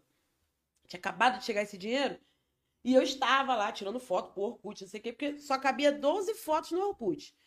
Então aquilo ali era a minha vida, tipo, eu tinha que escolher, tá, tipo, essas fotos assim, a mais linda que eu tô pra Isso, botar. Perfil. É, as fotos bonitas, porque só podia 12, então tinha que ser muito bem escolhida. E aí eu tava tirando foto lá, ele chegou com a porra do dinheiro lá. Quer tirar foto com dinheiro? 600 mil. Aí eu, o meu anjo da guarda, sempre, porque se fosse por ir, eu tinha deitado em cima daquele dinheiro e tinha tirado. Era foda. Tá nem aí. Mas o meu anjo da guarda, na hora eu olhei o dinheiro, eu falei, esse dinheiro é teu? Ele falou, não, chegou agora, não sei de que, de pagamento. Falei, não. Aí nego me sequestra aí na rua, cadê o dinheiro? Com o dono do dinheiro vai dar pra me soltar? Não, quero não. Não tirei. Passou o tempo, aí Já eu era tirei. maliciosa, né? Já. Eu já. é- É o meu anjo da guarda, cara. Porque assim, na hora do, ah, da bagunça, tu faz. É um doidão. mesmo. Mas eu sempre tenho uma coisa que eu paro. Calma aí. Aí parece que me avisa, assim. Isso é, é bem. E não é de hoje, não. Desde novinha, você vê que até quando eu não entendia, Já tinha visão das paradas. eu sentia, eu falava, eu tentava alertar, mas eu não tinha força pra bater de frente, assim, de falar, ei, fulano, tu é bandido, mas eu tô te falando que isso aqui vai acontecer. Porque ele que era o bandido, eu era É. Mas quem? não te dava ouvido porque tu era novinha. Muito bobona. Respeitava. né? Ele me via como uma criancinha que eu não era nem solta, eu não era menina solta, assim. Então, ele, ele achava que eu era uma boboca, de, de verdade. E em partes eu era, algumas partes eu era mesmo. Mas, e aí, onde que eu tava? Ah, no dinheiro. Aí eu Isso. peguei, eu falei, aí ele tirou com esse, essa merrequinha. Tirou, ele falou, tira aí, bota aí, ó. Todo mundo tirou a mesma foto. Todo mundo tava lá. Todo mundo postou, mas eu não sou todo mundo, eu não podia. E eu postei aquele caralho lá, eu com uma merreca na mão, pronto, só na capa do jornal. Afronta, Bibi perigosa, debochada, afrontando, fazendo e acontecendo. Aí eu já automaticamente já começou a chegar a intimação, delegacia, e para, e paga, e para, e paga, né? Associação, tráfico. o tempo todo. Aí eu já, pum, quando começou a chamar de verdade, quando começou a sair no jornal meu nome, eles começaram a vir atrás de mim. Só que de mim falava violenta, é, assim, até hoje. Eu, eu não, não é que eu seja violenta, eu sou explosiva. Sim. Que nem eu tô falando, eu tô calminha. Uma palavra atravessada é, é, é foda. Então, mas lá na época eu já falava que eu era violenta, é, escandalosa, espalhafatosa, tudo, tudo que é nome, assim. E ele calmo, inteligente, Calculista. calculista, tudo de bom. E eu, o satanás da terra. E aí isso foi aumentando, porque virou tipo uma novelinha, né? Sim, uma sim. novelinha na mídia, assim. A, a bicha, ela é que é a filha da puta e ele que é bonzinho. Eu até uma vez eu discuti com uma policial, eu também não vou falar o nome, porque ela já até morreu, então vale a pena, né? Não tá aqui. Por quê? Porque começou uma discussão minha e dela no Facebook, olha que baixaria. E ela falando como se eu que fosse a bandida. E falando dele como se, ah, coitado do fulano, você que fez isso, você que acabou com. Eu falei, não, ele foi preso porque ele traficava, né? Ele traficava. Me admira a senhora, uma policial, me falar que ele foi preso porque eu, eu tenho Orkut. Ter Orkut não é crime, agora traficar drogas é. Então, não tenta jogar a culpa pra cima de mim, não. Que quem foi exposta porque quis cometer um crime, ele que me expôs. Ele que cometeu um crime envolveu eu, os filhos dele, a minha mãe, todo mundo. A família toda. Todo mundo. Então, não inverno. Aí foi uma lavação de roupa suja Agora tu falou agora sobre novelinha e tal. Assim, a- após a novela, como é, que, como é que tá sendo a tua relação com a Globo? Ah, ma- maravilha. É, né? Show de bola. Não. Tipo, eu sempre, desde quando começou a novela, quando a gente assinou o contrato, é, eu nunca, eu não sou uma pessoa entrona, porque eu não gosto de tomar esporro. Então, muito raro eu, você não vai ver eu entrar lá na cozinha, meter a mão lá, posso estar já bêbada aqui. Eu não vou.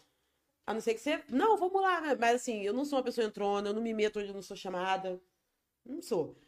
Então, eu tinha consciência de que o livro é meu, a história é minha, mas a novela é uma criação da Glória Pérez. Então, eu nunca gostei de. E a Juliana Paz estava faz- me interpretando, mas era o momento dela, não era meu, era o momento dela. Né? Então, eu me sentia constrangida de, de repente, ter que ir lá na gravação e ficar assim, olhando para ela e falando, é, Ah, não tem nada disso aí, não. tá fazendo errado. Entendeu? Eu não queria expor ela a, de repente, ela ficar. Porque deve ser difícil, né? Tu fala, caralho, tô fazendo a mulher, ela tá ali me olhando. Será que eu tô fazendo direito? Será que ela tá gostando? Então eu evitava. O pessoal ficava, vai lá, vai lá. Um tesão ir na, no Projac, na Rede Globo, eu nunca tive. Eu falava, Você não. nunca foi nenhuma gravação? Fui. Inclusive fui barrada. Na Sério? Sério. De- Por causa disso? Não, por causa de cachorrada deles. Aí eles pegaram dessa história aí. é, eu, eu, na época eu não, não falei, porque eu não queria tirar o brilho da novela. Uhum. Eu não queria atrapalhar a única pessoa que eu me preocupava ali, que era a Glória Pérez. Só. Única. Só ela. Minha consideração por ela. Então, por ela, eu engoli e falei, ah, meu Deus, vontade de mandar todo mundo pra puta que pariu. que grande." Mas eu vou segurar. Eu vou segurar por ela, né? Então, eu, essa parte eu sempre evitei. O pessoal vai lá, não, tá, tá bom aqui. tá- tá- Gente, já tá falando da minha vida, eu preciso botar a cara lá. Quer mais o quê, né? Já tá falando. E eu ficar sentada ali assistindo assim, Jesus. Tipo assim, eu já sou acostumada, desde essa época de jornal, até na época do NEM, que só existia o jornal O Povo, meu nome já saía no jornal, mas na página policial. Tipo, quando pegaram a gente dentro da Água Santa, de madrugada, né? Porque, graças a Deus, meu falecido marido, por isso que todos os homens que eu arrumei depois, todos têm ciúme dele. Você vê, o cara era dono do morro, eu tinha carteirinha de menor, só entrava com a minha mãe lá de vela, e de madrugada, quando ele tinha como pagar uma visita especial, era eu que ia. Que homem lindo, né, gente? Porque os bandidos tudo botam as mulheres pra ir visitar, e ele mesmo, eu que ia. Então, já saiu essa presepada lá no jornal, no povo. Né? É festa na cadeia, frango, assado, sexo, não sei o quê. Saiu. Tá na novela. Tá, foi com ele. E aí foi quando pegou no ratão, aquele dia. Vou te falar, foi a primeira vez que eu tive orgasmo na minha vida. Sério? Eu tava gozando quando a, a Sóia arrombou a porta. Por isso que eu não esqueço. Incrível! Você acredita nisso? Jura? Juro, por tudo que é mais sagrado. Na hora que ele. Eu só vi a porta é, fazendo assim, do ratão. Porque na água santa tem embaixo, né? Tem ratão. sei. E a porta, vum, É subterrâneo lá, né? um, é. Aí ele levantou correndo e já segurou a porta. Quando abriu, tava tudo preto, assim, ó. A só inteira. Eu, cara. Aí eu tava de vestido, porque não entrava de vestido. pediu pra esperar. Espera, porra, gozar, cara. Quase. e ele saiu gritando assim, ó, minha mulher tá E eu, eu não entrava na visita de vestido. Então, na, essa visita de madrugada era quando eu podia ir de brinco, de vestido, fazer mó gracinha. E o vestido tinha uma alça que prendeu, minha bunda ficou de fora. E a gente saiu assim, se arrastando na parede. E todas as mulheres que estavam lá, tava a mulher do Luiz Queimado, mulher do Poi do Borel, mulher do Claudinho da Mineira. Era, tinha cinco. Só esses caras, pá. Porque era só esses que conseguiam, porque era muito caro naquela época para entrar de madrugada na Água Santa, né? Ficar com pátio lá pra gente. E aí todo mundo saiu o nome no jornal errado. O único nome que saiu certo foi o meu. E eu era a Caramba. única menor de idade que tinha ali. A única. O único que saiu certo. E nesse dia tava minha mãe, alcuviteira, alcuviteira número um, e Patrícia, minha irmã, alcuviteira número dois, lá na porta. Porque era, não era criança, mas a minha mãe, o carro era meu, porque era, ele comprou, né? eu comprei. O carro era pra mim ir e voltar. Então minha mãe tinha que ir me levar lá. Sei. Aí ela ficava sentada lá. Ela e a Patrícia, as duas alcoviteiras, e eu lá dentro da Água Santa. Quando elas viram, passa um carro do sonho, passa outro carro do sonho. Elas falaram que passou muita viatura. E elas ficaram assim, ó. Meu Deus, estão cercando o presídio. Cercaram tudo e a gente lá dentro. Aí ela nervosa, porque né, ela não sabia o que estava que que acontecendo. Só foi saber quando saiu todo mundo com a cara mais de bunda do, da- do planeta, assim. E eu naquela. Dou identidade, não dou. Pra ele ver que era menor. Mas eu tinha carteirinha. E os caras falando, ó. Todo mundo aqui tem carteirinha, não adianta mentir. Graças, menos mal, porque não era uma visita de outras, outras, outras mulheres. Sim. Mas eu era menor, então meu medo era isso ser ruim, os caras ameaçando que ia transferir. Na época, eu acho que estava inaugurando o Bangu 2, eu acho, Bangu 1. Tem muito tempo. E o terror deles era isso, era ir pra Bangu. E aí, tá meu nome no meio dessa farofa. Aí depois, com essa história, né, de Rocinha, não sei o quê, de fuga, tá meu nome no jornal, na televisão, não sei o quê, mas páginas policiais, falando o que eles Sim, queriam. sim, sim. Eu não me defendi. Agora, É o meu? Cadê? Tô ouvindo. Acho que é o meu mesmo. tá tranquilo. Então, agora você não respondeu Então, aí, a nossa é, pergunta. é isso que eu vou falar. Por Eu que já que a tava. Globo com- te barrou lá da... Não. Quero saber. eu vou chegar lá. Ah, Essa parte de estar de, de tá acostumada com mídia. Uhum. Por, é, por isso, por quê? Porque sempre saiu, mas sempre falaram de mim e eu não podia me defender, porque era fazendo merda, né? Então, eu ficava assistindo eles falando, comprava o jornal lá da Rocinha todo, escondia pra ninguém caguetar, ninguém ver, não sei o quê. Só quando eu me separei, que eu falei, "Ah, agora acabou. Falou de mim, eu vou responder. E aí eu mesmo comecei a falar por mim. Aí mudou. Aí o jogo virou. Então, eu, eu, eu não, isso não enche meus olhos. Onde que eu quero chegar? A novela, todo mundo pergunta assim, cara, mas como que é ter uma novela falando. Eu ficava olhando assim, eu já estava acostumada de ver outras pessoas falando da minha vida. Tanto antes, quando era falando mal, né, Os jornais. todo mundo, Sim. todo mundo. Até agora, às vezes, tem gente que fala mal. Um dia desse, o cara foi lá e me chamou de marmita de bandido. Um dia desses, na, na- escreveu lá na marmita de bandido. Mas isso nas redes sociais, né? É, marmita de bandido. Aí eu Maneiro, tipo. pensei, eu falei até pra Valéria, eu falei, minha vontade real, inclusive eu falei, era falar pra ele assim: Meu amor, você já olhou o dono da Rocinha? A beleza do Egito dele? Com ele, marmita, churrasquinho, biscoito, fofura, o que ele quiser, porque ele é muito gostoso. Mas eu falei assim: não, não vou responder isso debochando ele, não, porque os outros vão levar a sério. Isso. Mas ele me chamou de marmita, eu falei, ele já viu? Que coisa linda que é o dono da Rocinha. Quem não quer ser marmita daquele homem, gente? Todo mundo, todo... até a minha mãe, cara. Valéria. Valéria, pra, pra não dizer que eu tô mentindo, porque ela foi pro baile e ela... Eu falei, Valéria, se prepara seu coração, ela. Por quê? Eu falei, É aquele que malha lá que saiu na reportagem? é, Ele mesmo? aquele gostosinho mesmo. Aí, aí a Valéria, falei, Valéria, Qual é prepara. mesmo? Não quero Pode falar. falar, pode falar, não, pode falar. Aí eu- Não. No outro dia, não, eu falo, no outro dia eu falei nos meus stories, né? Falei, perguntaram, ah, é, você tem, me fala um sonho seu. Eu falei, sonho? Falei, cara, sonho é muito fantasia, né? Sonho. Você sonha, você acorda, não acontece nada. Tem uns projetos aí de vida, familiar, tal, profissional. E sonho poderia ser o fulano de tal, dançando essas músicas de TikTok. Porque tem um monte de gente que não é bandido, dançando com pente, assim, uma palhaçada do cara. Então eu queria ver ele mesmo com a pistola, assim, uh, rebolando. Aí fizeram, gravaram a tela e mandaram pra ele. Que eu tava falando dele. Dois minutos, quem me chama? Ele. Eu falei, falei mesmo. Falei mesmo, que era um sonho ver você dançando TikTok. Aí sem falou- camisa, ele coisa falou- mais linda do mundo. Aí ele foi falou que pra tu. Correndo. É mesmo? Cara, tu é, tu é terrível. Eu falei, gente, quem fala a verdade merece castigo. É mesmo, ele ficou rindo. Ele ficou rindo. Porque eu falei, ué, me perguntaram, eu respondi um- um- uma coisa que eu tinha. Chegou no zap, chegou no zap. Não posso revelar, né?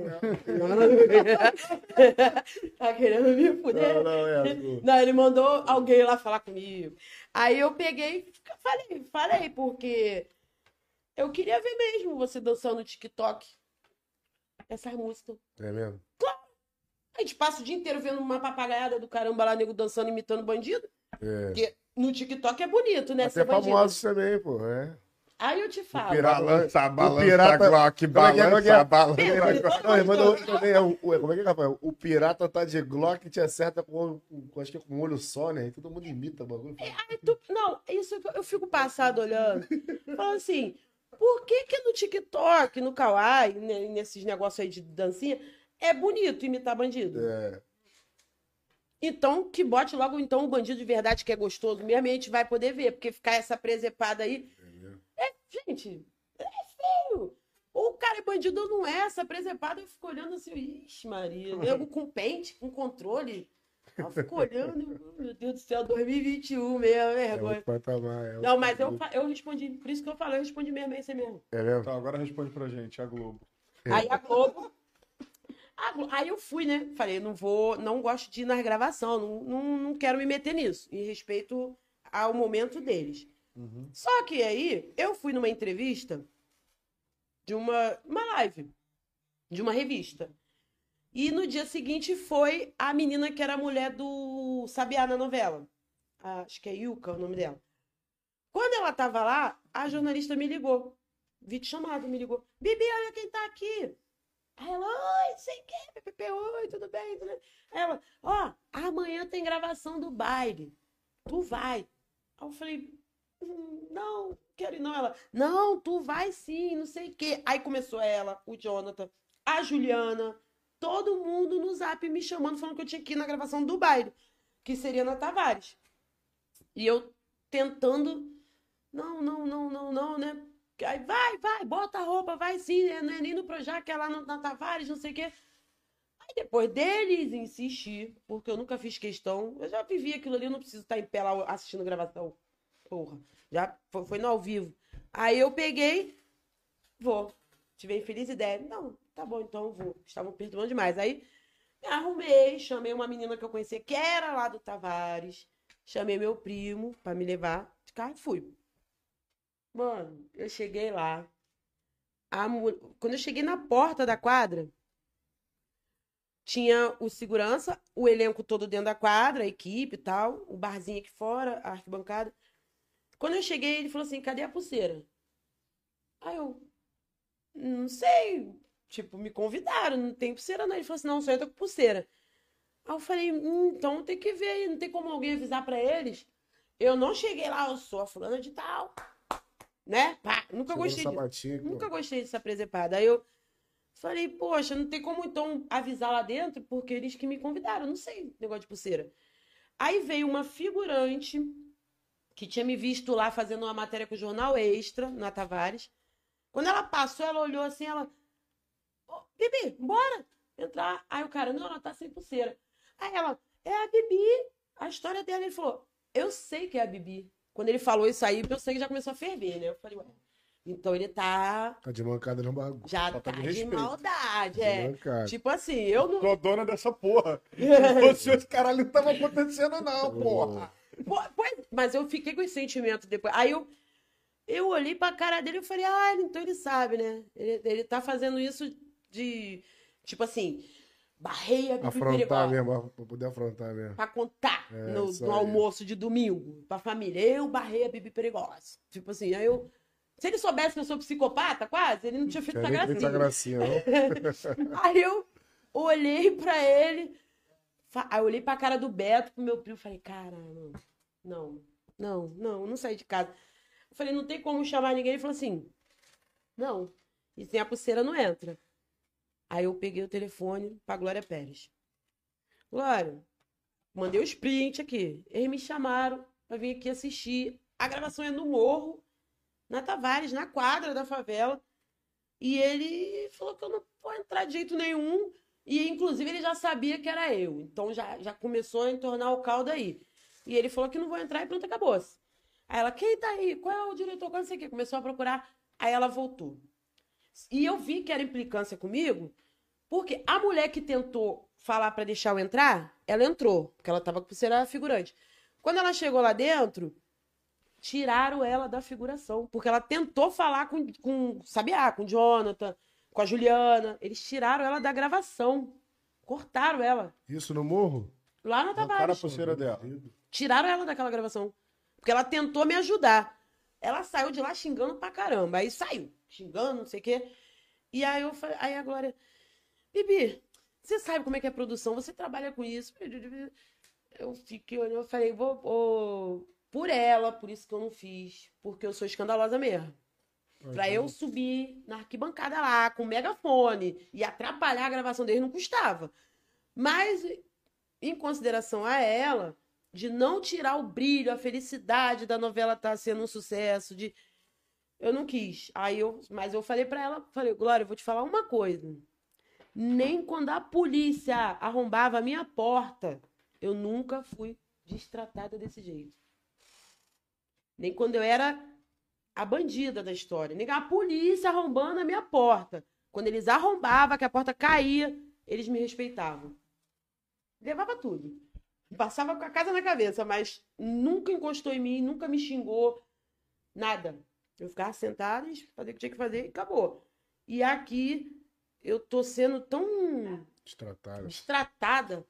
Eu fiquei uns 4, 5 dias sem assistir a novela, que me dava um frio na barriga, de não poder reagir.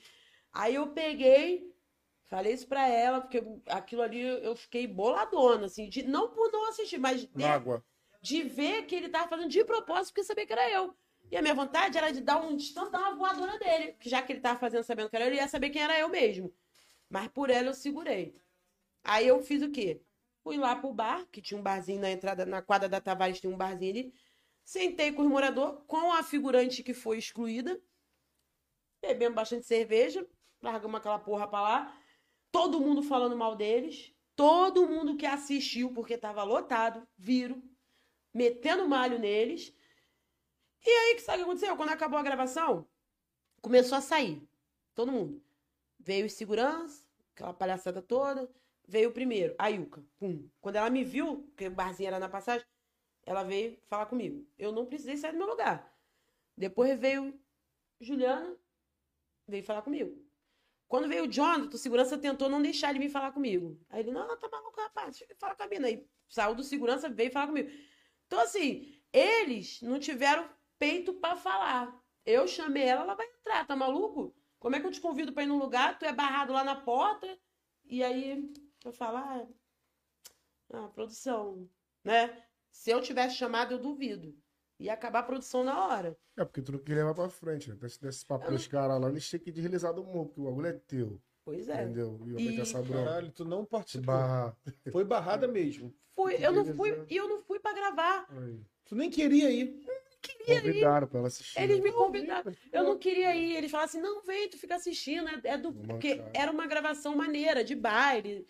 Não era nem no Projac. Tu foi pra agradar o, o convite. Sim. Só pra poder, tipo assim, não fazer desfeita do convite. Porque eu tentei falar não. E o sexto sentido da Bibi, mais uma vez. Não vai, caralho. Não vai, Porra! da. Tu vai morrer, porra! Mas Naquela gravação do morro, teve a gravação. É, Foi. é. foi essa que ficou. A tá né? Foi essa aí mesmo que a Beth Farias tá. Vale. A, Be- a coroa. Aqui, aqui é a coroa. Ah, coroa cheia de ouro. Foi nessa daí. Que ela ficava Sabiá. cordão. Foi nessa daí. Quantos quilos tem? E detalhe, quando começou a gravação, né? a equipe tocando, aí eu sentei com os moradores, porque pra mim é o que importa mesmo, são os moradores. Aquela palhaçada toda lá, pra mim não quer dizer nada. Aí eu, lógico, respeitando o trabalho de todo mundo que trabalha lá, claro. mas pra mim, aquilo ali não quer dizer nada, eu vivi aquilo ali. E aí eu sentei e eu tô olhando do alto, né? Que aí tava a quadra, a arquibancada, o barzinho aqui na entrada, em cima. E o pessoal, aí o, não sei se era o diretor, alguém, bora, todo mundo gritando. Aí todo mundo, bip, bip. Mano, parecia que tava enfiando alfinetes no meu pé. Eu olhando assim, cai, cambada de filha da puta. E eles gritando, e ao mesmo tempo eu pensando, Jesus. Porque eu fiquei tão. é, Na hora eu fiquei tão chocada de ver a forma deles que se eu, eu sendo uma pessoa de bem, como a sociedade quer que. é, Aliás, é como eu tenho que ser, né? Que querem. A minha reação foi essa, não falar nada, ficar lá. Se eu fosse a pessoa que nem talvez esse cara que me chama de marmita de bandido eu fosse, tinha acabado a gravação na hora. Aí. Entendeu? Ah, mas eu sou de bem, eles não. Eles não. Porque quem faz isso não, não é uma pessoa de bem. Exatamente. Entendeu? Quem não quer passar vergonha não faz outro passar vergonha. Aí eu fiquei olhando e eles gritando bi, bi, bi, bi. E aí foi passando aquele filme. Eu, gente, será que eles têm noção das coisas que eu passei para eles estarem aqui contando, fazendo novela aqui feliz? Será que eles têm noção do que, que aconteceu? É.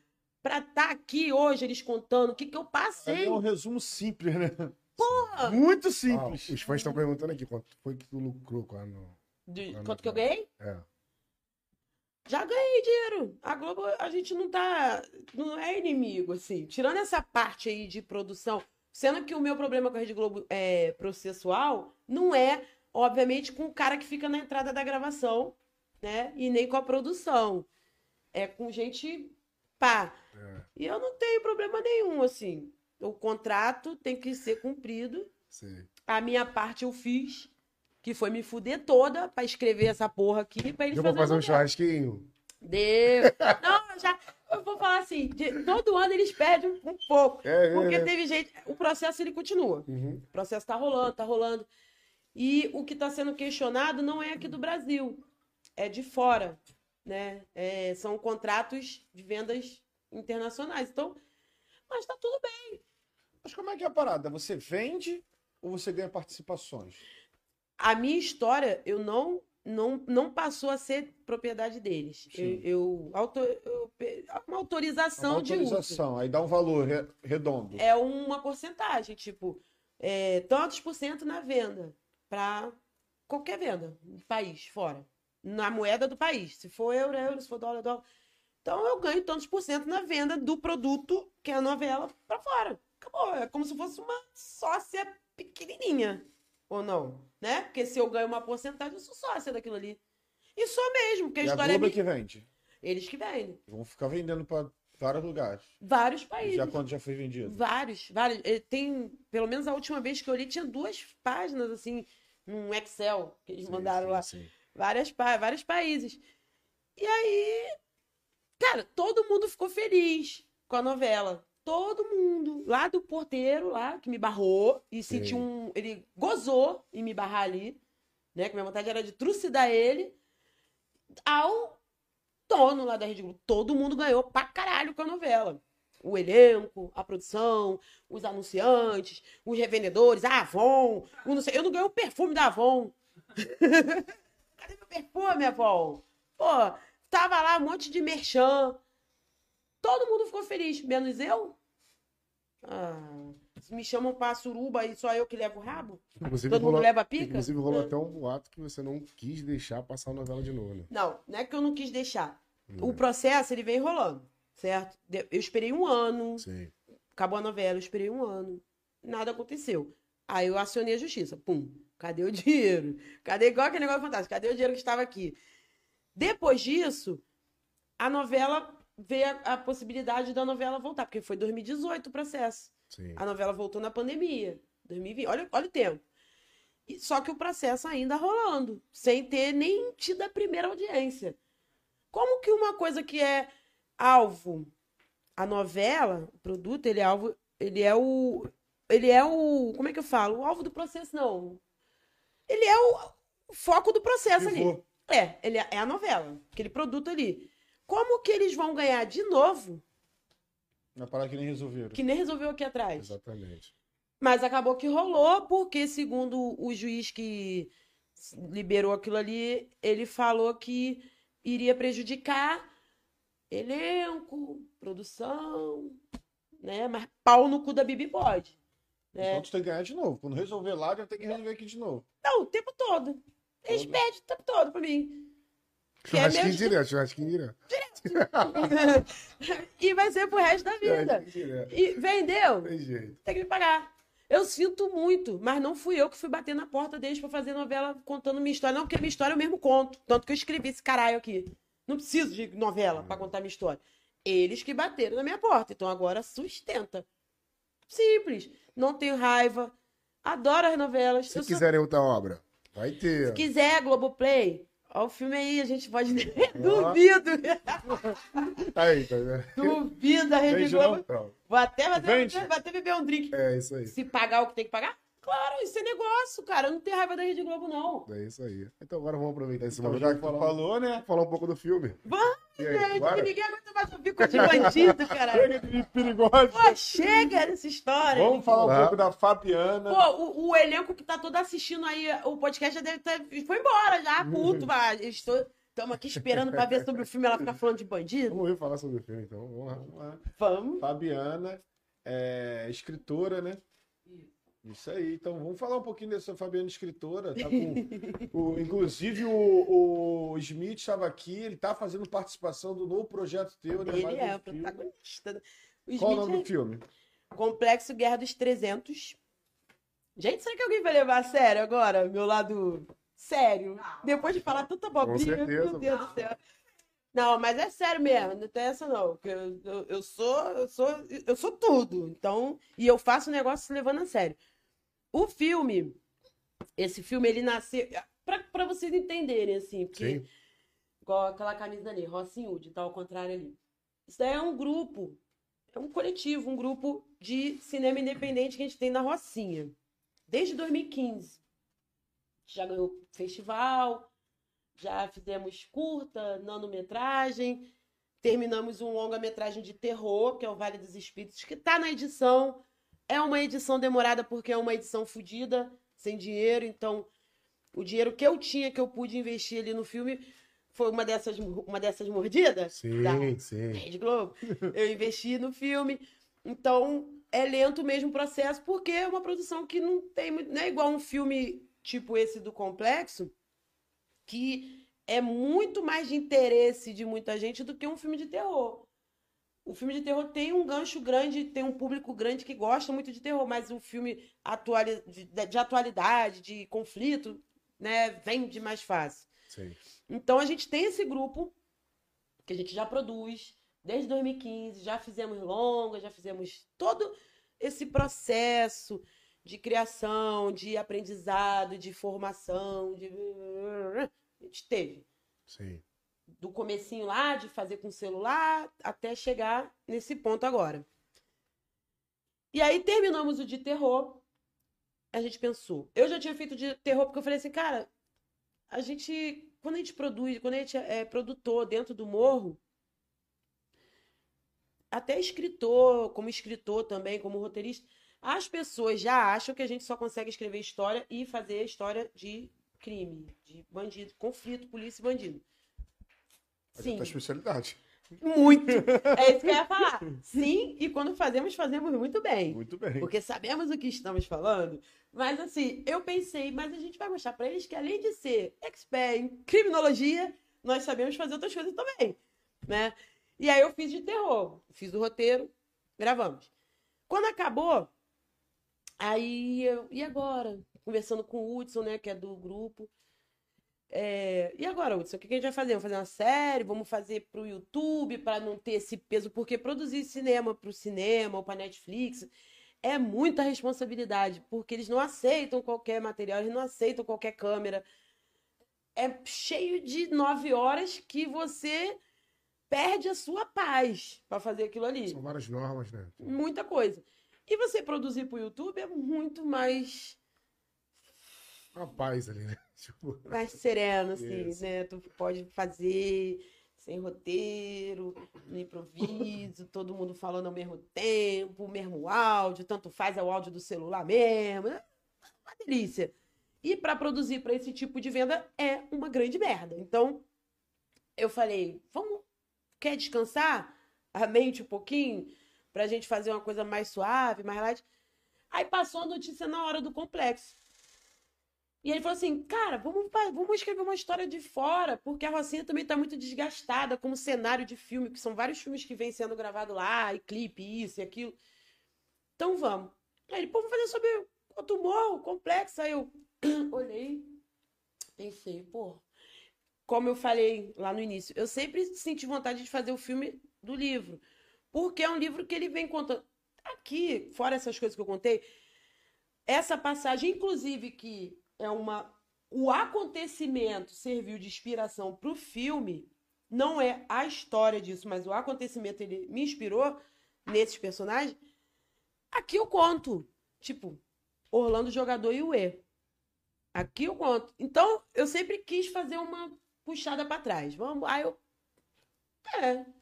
E aí nisso já vem, parece que a ideia já vem assim, ó. vrum. A sinopse. Escrever alguma coisa que venha do 80, 90, vai combinar com a ocupação para ter uma linha do tempo na história. E eu só pego papel.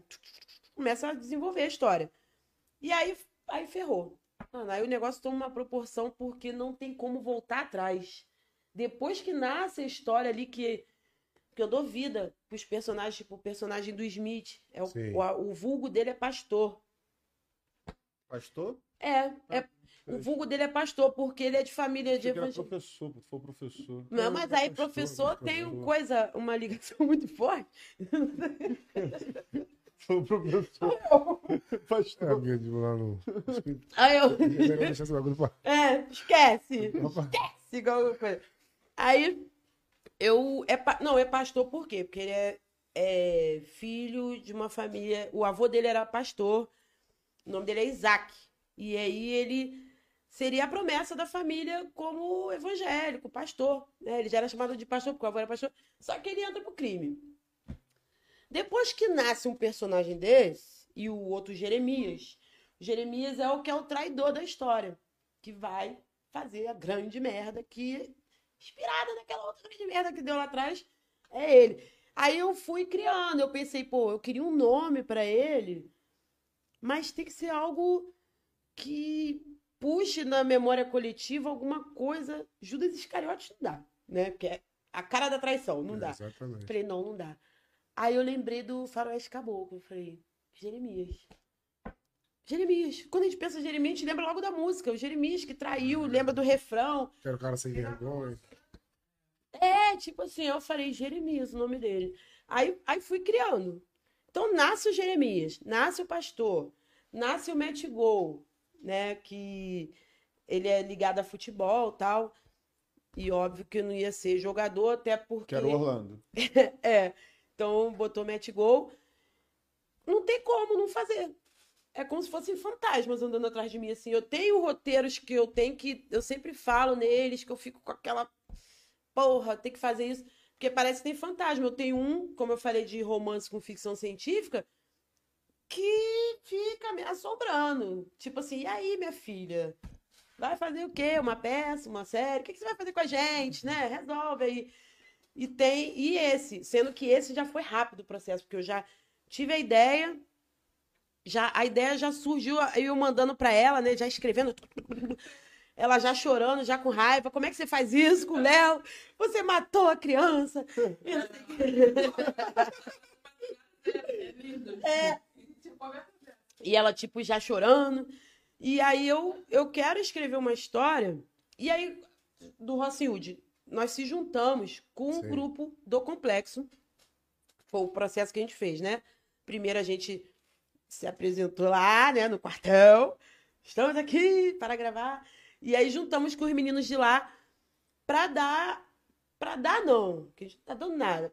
Para eles terem a identidade deles, porque o filme é sobre o complexo, com inspirados em histórias do complexo. Da Rocinha não tem nada, só tem a nossa cara lá. Só a gente, nosso corpo, que é da Rocinha. O resto, nada. É complexo. Então, a identidade tem que ser deles, a essência tem que ser deles. Tudo, tudo de lá. O elenco, a maioria, quase todo mundo é de lá. Original do complexo mesmo. Sim. É, figuração. O, esse grupo, o CPX em cena, são atores e produtores que já vinham trabalhando comigo em outros filmes que não era do Rossin Hood, mas que a gente. Eu trabalhei no elenco, eles também. Então a gente já se conhece. Sendo que isso também me incomoda um pouco, assim, de ver a sugação nos morros de pessoas de fora vir produzir, sugar a essência, a história. Cara, às vezes você pode até não dar nada. A pessoa pode não ganhar nada, porque eu, por exemplo, não ganho porra nenhuma com isso.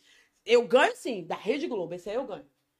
Esse eu ganho. É minha, minha mãezona, Rede Globo. Sim. Minha paizona. mas- Mas de filme que a gente produz, a gente faz mais porque eu, eu, pelo menos, eu tenho a necessidade. Se eu escrever, eu tenho que fazer alguma coisa. Eu tenho que fazer uma peça, eu tenho que fazer um teatro, tenho que escrever aqui na parede. Tem que botar. Só pra tirar uma dúvida bem simples. Por que Guerra dos 300? Porque na história, é, o pastor tem um acordo com o governador. E aí, devido. Gente, será que eu posso contar isso? Devido. Calma aí. Devido um erro técnico lá da polícia, porque tem policiais infiltrados dentro do morro. Na verdade, o filme ele tem três tempos. Ele começa calmo, muito no começo cinco primeiros minutos, muito calmo. Tem o primeiro conflito logo de cara, que é o que ela tava chorando. Que ela falou: Você matou o menino, não podia. Logo de cara. Tem esse primeiro conflito. Passa o segundo e ele se estende até ter um pouquinho de paz no filme, que aí acontecem as coisas do dia a dia, tal, pererê, e já começa de novo a dar merda. Porque tem um erro lá da polícia que gera uma tragédia, que eu também não vou falar aqui, que senão eu vou falar o filme todo. E acaba que o, o pastor, que é o dono do morro, no final desse monte de acontecimento, ele fica sendo o que vai carregar o filme. Ele entra em conflito com o Estado devido a esse erro, no caso da polícia, que afeta ele grandemente, assim. E aí ele suspende o dinheiro da mala preta. Quando ele suspende, o governador manda ocupar. E aí, a hora que ele já tá tão emputecido com o que aconteceu com ele de, pelo caminho, que ele bate de frente e aí ele bota lá no diálogo dele, na, na, fala dele, ele fala que não vai sair do morro e que ele quer os 300 bandidos, 300 soldados dele na rua. Todo mundo na rua. Que culmina com aquela fuga, né? Sim. Que a gente já até gravou. Então, só que o filme ele, ele tem vários conflitos. Por quê?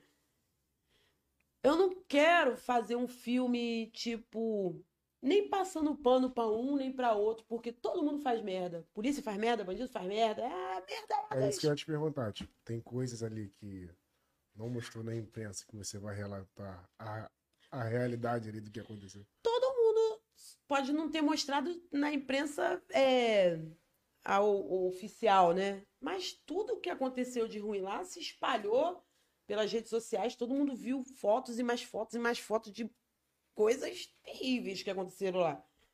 Todo mundo viu. Inclusive a imagem da, do helicóptero, deles correndo, levando tiro, isso tudo a gente já até gravou essa cena. Sim. Mas assim, eu não quero. Porque até nós do morro, né? A gente que mora no morro, quando a gente vai fazer filme.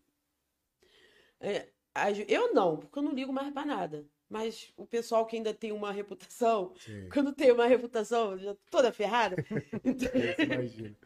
eu não tô nem aí, que vão falar o quê? Eu, eu, ainda, eu falei com ele, eu falei assim, se até no final do filme eu não estiver presa, tudo bem. É, né? Se vocês mandarem um cigarrinho pra mim, tá ótimo. Só não posso ficar sem cigarro na cadeia. Mas, assim, as pessoas têm a preocupação em. Como é que eu posso dizer? Em tentar mostrar também só uma coisa muito boa na favela. Existe essa preocupação. Na favela também tem gente de bem. Aí pronto. Aí quer fazer aquela. Parece até um caminho de margaridas, assim. Não é. Todo lugar tem gente que presta, gente que não presta, gente boa, gente ruim, gente tranquila, gente agitada. Não é porque eu tô contando a história do morro. Não, mas nós temos que falar de pessoas de bem. Mano, a gente tem que falar o que quiser. Eu não quero ficar contando histórias de. O filme não é. É um filme de ação. É um filme de ação e drama. Não é um filme de superação, não. Para contar a história do Zé do Sonho, que fez 10 sonhos e virou o dono da padaria mais. Não, não é. É um filme de ação, tretaiada mesmo, igual um filme que a gente vê nos Estados Unidos, que o pau come. Nego... Resumindo a tropa de elite também um pouco, né? Da é, segunda, a segunda tropa de Que eles fizeram. Ali eles fizeram bastante crítica política, né? Sim. Política na segunda é, tropa de elite. Eles se inspiraram em, em coisas. Meio que deu ruim também, né, Bibi? Mas pra mim não vai dar, porque eu acho que o, o Tropa de Elite ele foi uma inspiração, mas de coisas que ainda eram mais, a, mais ocultas. Sim. Do que, por exemplo, um tiroteio entre a polícia e o bandido. Todo mundo sabe como é que é. é uma coisa comum, né? Tipo... Muita coisa interna que muita gente nem sabia, né? Entendeu? Agora, dizer, pô, quando teve ocupação. Até coisa... repórter, sacanagem tinha, né? tipo assim, não tem nenhum segredo. Ali é, uma, é semi-ficcional o filme, é inspirado em fatos. Uma, a única coisa que não adianta, até um jornalista me ligou, falou, Bibi, mas não é apologia? Falei, apologia quê? Ao Comando Vermelho? O Comando Vermelho existe, eu pelo menos, desde quando eu nasci. E eu, eu tinha cinco anos eu já via casa sendo invadida, gente levando tiro, baleado chegando na porta para levar para Souza Guiar, mortos no Rio Comprido, na Barão de Petrópolis, guerra entre Falete, Fogueteiro e São Carlos. A vida inteira. Por que, que eu não posso fazer um filme falando do Comando Vermelho? Ou só quem é de fora do morro que pode? Que aí é histórico, é, um documentário. Baseado em fatos reais. É, aí pode. Então eu tenho que ser uma pessoa de fora do morro para poder falar. Eu sinto muito que a sociedade tenha tido esse probleminha aí, mas a gente não pode negar que existe um poder Sim, sim. que acaba influenciando na economia da cidade, na, no social, na segurança total, em tudo, em tudo. E aí tem esses fatos que aconteceram dentro da facção, que no meu filme, né, acontecem algumas coisas, umas inspiradas, outras inventadas mesmo, mas nada que vá ofender ninguém. Sim. Mas em relação à polícia também, eu não, não tenho problema nenhum, eu não tô inventando. É, Então, não- assim, o filme vem desde a parte lá do, do Rolando Jogador até os tempos atuais hoje. Tipo, inspirado. Ou Eu, eu me inspirei, não, eu não vou mentir, me inspirei naquele. Na treta que teve entre o E e o Orlando, sim. né? Para algumas cenas do, do filme. Que essa traição ela acontece. Eu, eu, eu, eu, eu tô até falando assim, eu tô falando traição da parte do E, porque eu sou criada em favela de Comando Vermelho. Então foi o que a gente assistiu. Talvez uma pessoa de fora não veja como uma traição. Porque tem o lado de- do outro também, né? Claro. Eu não sei, eu sei só. Talvez uma roteirista do lado de lá faça Faça um um filme contando essa história, né? Complexo Guerra dos 300, a verdadeira versão. E tipo, eu não. Eu sei, eu, quando eu falo assim, traição, porque às vezes pode até ofender alguém, não é que foi o que eu vi. Na época, eu tava com esse meu primeiro marido. Até agora ninguém explicou outra versão. Ninguém né? falou nada. Nem eu sei. É, eu tava com ele no carro nesse dia. Que quando falaram pra ele que tinham matado o Orlando jogador, ele ficou assim, caralho, porque eles eram uma quadrilhazinha muito. Naquela época eles roubavam um carro forte, estava banco, tava levantando o morro, negócio de fuzil. Então tinha Mangueira, Turano, é, Cavalão, qual era outro morro? Mineira, era aquela quadrilhazinha ali do, do, do mal. E aí ele ficou passado quando ele escutou. Como é que é? Que isso, rapaz? Ficou passado. Então eu acompanhei isso assim, foi o que eu vi. Pode ser que tenha uma outra explicação, não sei, né? Mas no filme acontece uma traição, tipo, o cara confia no outro e tal, e ele sofre isso. E a história vem desenrolando. No meio disso tem outros personagens, tem uma escolinha de futebol, que é uma forma de estar prestigiando uma pessoa de lá, que tinha né, essa coisa com futebol. Tem um policial antigo.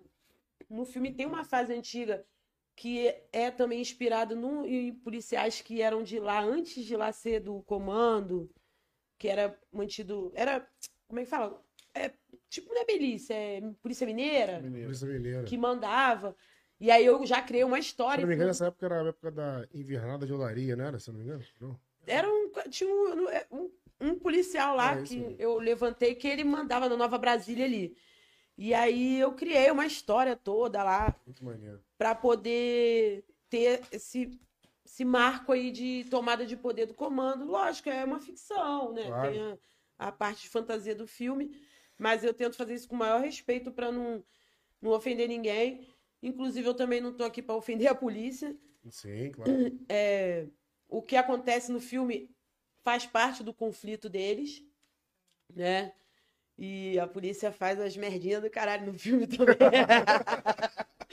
Eu sinto muito, É. mas eles fazem umas besteiras.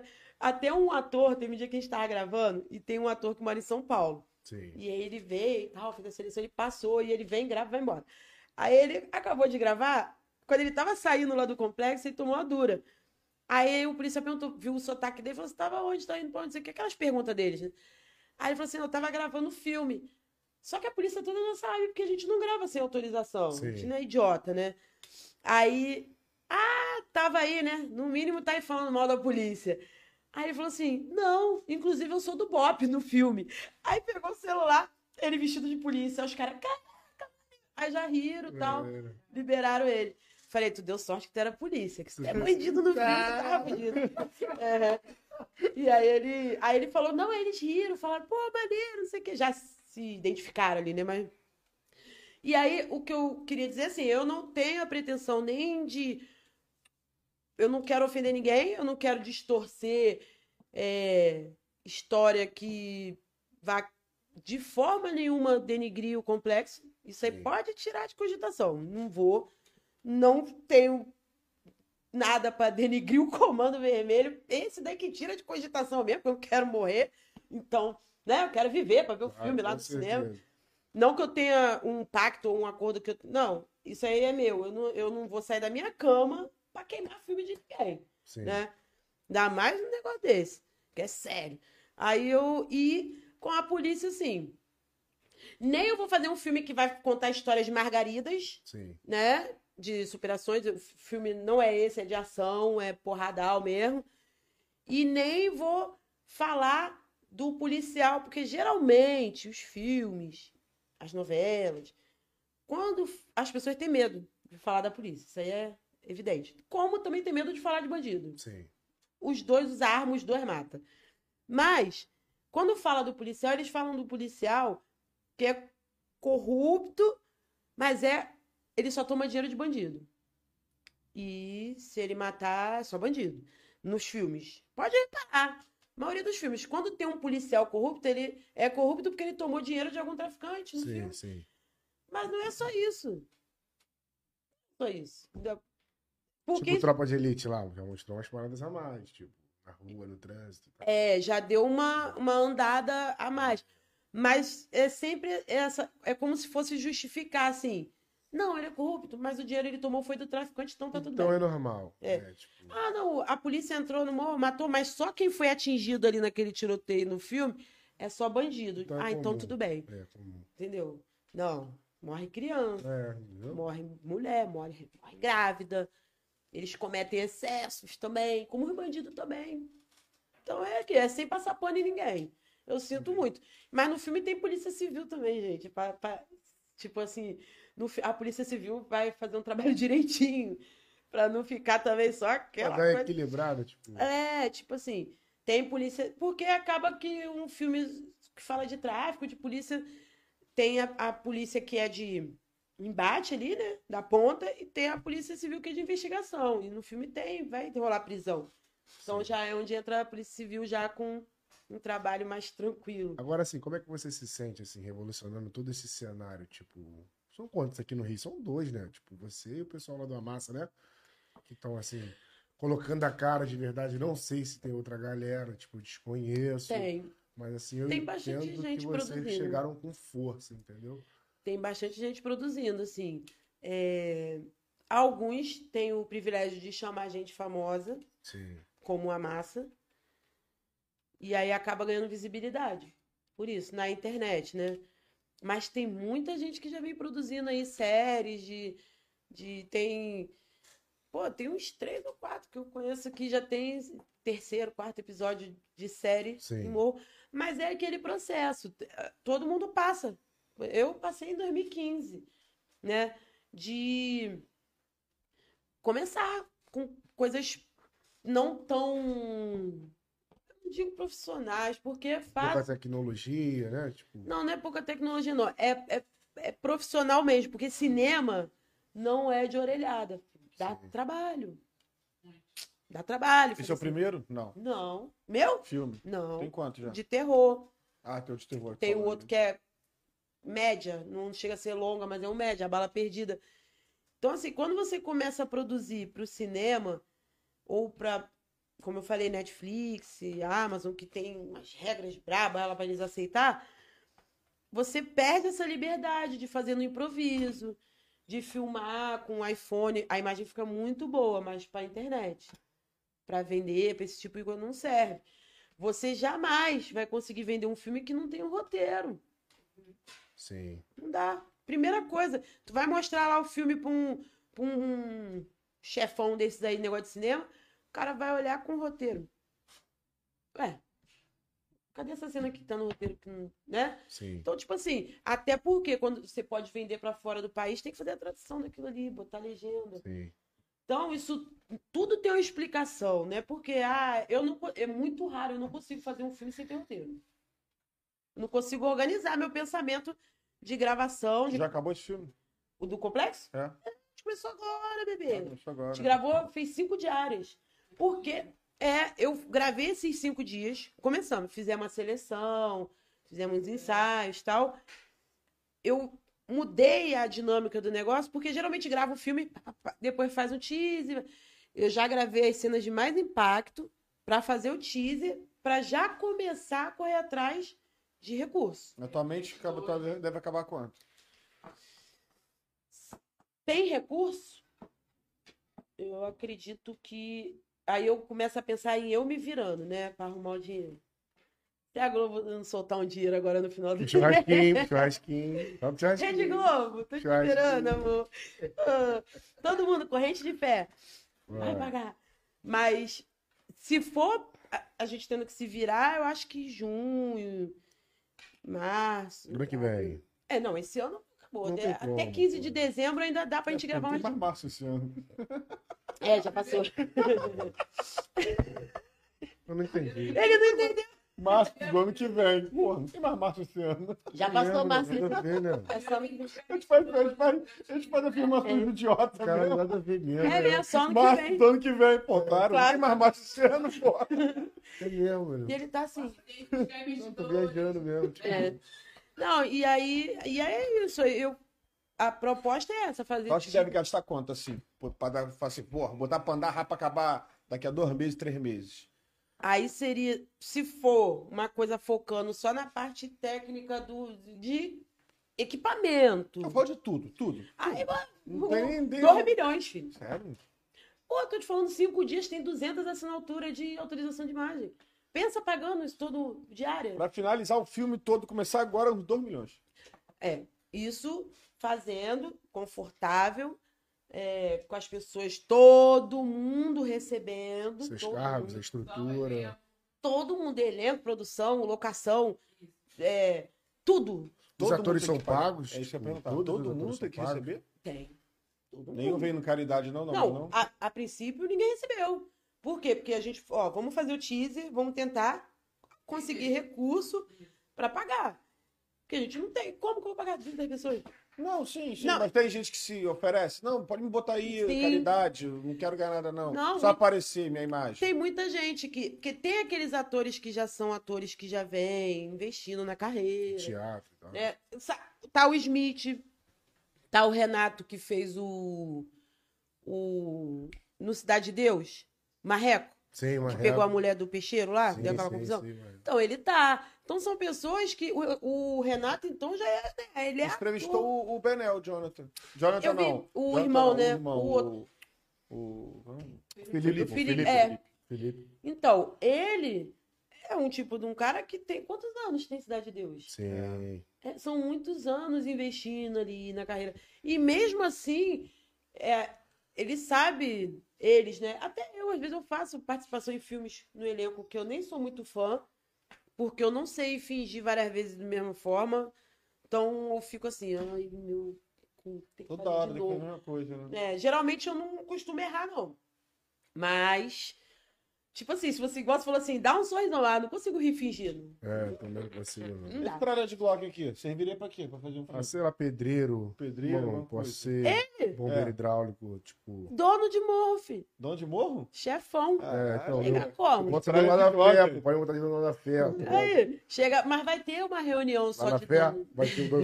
Vai, vai, vai. Vai rolar pra você na fé. Vai ter uma reunião de dono de morro pra decidir esse, essa briga aí, Aí, de golpe. aí tralha Vai de Glock. Aí, é. E aí, Olha eu, eu tenho cara de quê? Se eu fosse lá. é você o presidente da Associação de Porra, é Moradores. sacanagem, vocês sempre morrem primeiro morre. Bem sete, né? Bem Porra, sete. sempre é 7-1. Aquele ali é um churrasquinho, né? É, um ele... churrasquinho vendendo. Não, mas eu vou te falar, eu já falei, ele tem aquela cara daqueles caras que vem trazer carga de Desenrolado. negociar ba- pasta base. Matuto, matuto, matuto. Chega com carregamento de munição, as pistolas tudo enfiadas não sei aonde, dentro do carro. Ele parece, porque é aquele povo que a gente não dá nada. É. Quando vê, mó É, traficante é que- do caralho. Mas como é que são os testes que tu faz, assim? Tipo, o cara chega e tal. Fizemos a seleção, a gente abriu, é, bot- anunciamos em tudo que é lugar. Seleção pro filme aí, o pessoal, eu fiz um textozinho com três momentos da mesma cena, uma cena rápida, porque na verdade o que eu queria testar ali não era ser, sabe ler, sabe decorar, não sei. Eu queria ver a pessoa em três temperaturas diferentes na- mesma cena. Sim. Então eu criei uma cena que eles têm um momento de tipo assim, feliz, de harmonia como amigos, um momento de tensão Sim. e um momento de afetivo mais de, de amor, tal. Então, eu fiz na mesma cena esses três momentos para testar. A- o, o teste foi de dois em dois. E aí, convocamos, tinha muita gente inscrita, muita, muita, muita. A gente recebeu muito e-mail com foto. É, e pra você ver, quando a gente anunciou que ia fazer o filme no complexo, cara, a alegria deles. Eles mandando muito material, porque não tem cinema. Tem até uns meninos que fazem websérie e tal. Mas cinema, você vê uma rocinha que chega, vai o Arcanjo Renegado gravar. Caramba, muito maneiro. Que muita gente da rocinha ficou de fora. É mesmo? Yes. Como é que foi essa história aí, Bibi? Conta pra gente. Ah, cara, eu vou te falar, eu não, eu não gosto, eu não sou muito fã de ficar falando da vida dos outros, É? não. Eu falo muito da minha, todos Sim. os meus podres. O povo sabe quantas pregas eu tenho no Fiofó. Uhum. De tu, falo tudo. Então, só pra resumir, o pessoal da, o da Rocinha. E, e lá, assim, algumas produções, não vou ne- nem dizer que foi só do Arcanjo, que entram na Rocinha, deveriam olhar ou ter um direcionamento de pessoas que estão a vida inteira trabalhando com isso. Atores, não sou eu, não. Eu não quero, não. Nem gosto de estar atuando em nada, não. Os outros que me chamam. Gosto de escrever e de dirigir.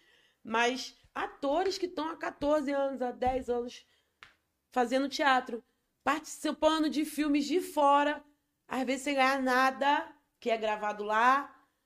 E aí, quando chega uma oportunidade do nível de um arcanjo renegado, seria justo essas pessoas chegar à vez deles. E não cair de paraquedas pessoas que não trabalham com cinema, não fazem nada disso, mas porque tá rolando uma negociação de dinheiro, passam a comandar aquela, aquela história ali bota sei lá quem, sei lá da onde, e as Seleciona a dedo, tipo. foi, foram quase, quase ninguém. E aí eu fico triste, porque eu falo, ah, Deus não dá asa cobra. Né? Deus não dá asa cobra. Porque se eu mando nesse morro agora, ia ficar coisa linda. Não ia gravar. Se não colocasse pessoas que estão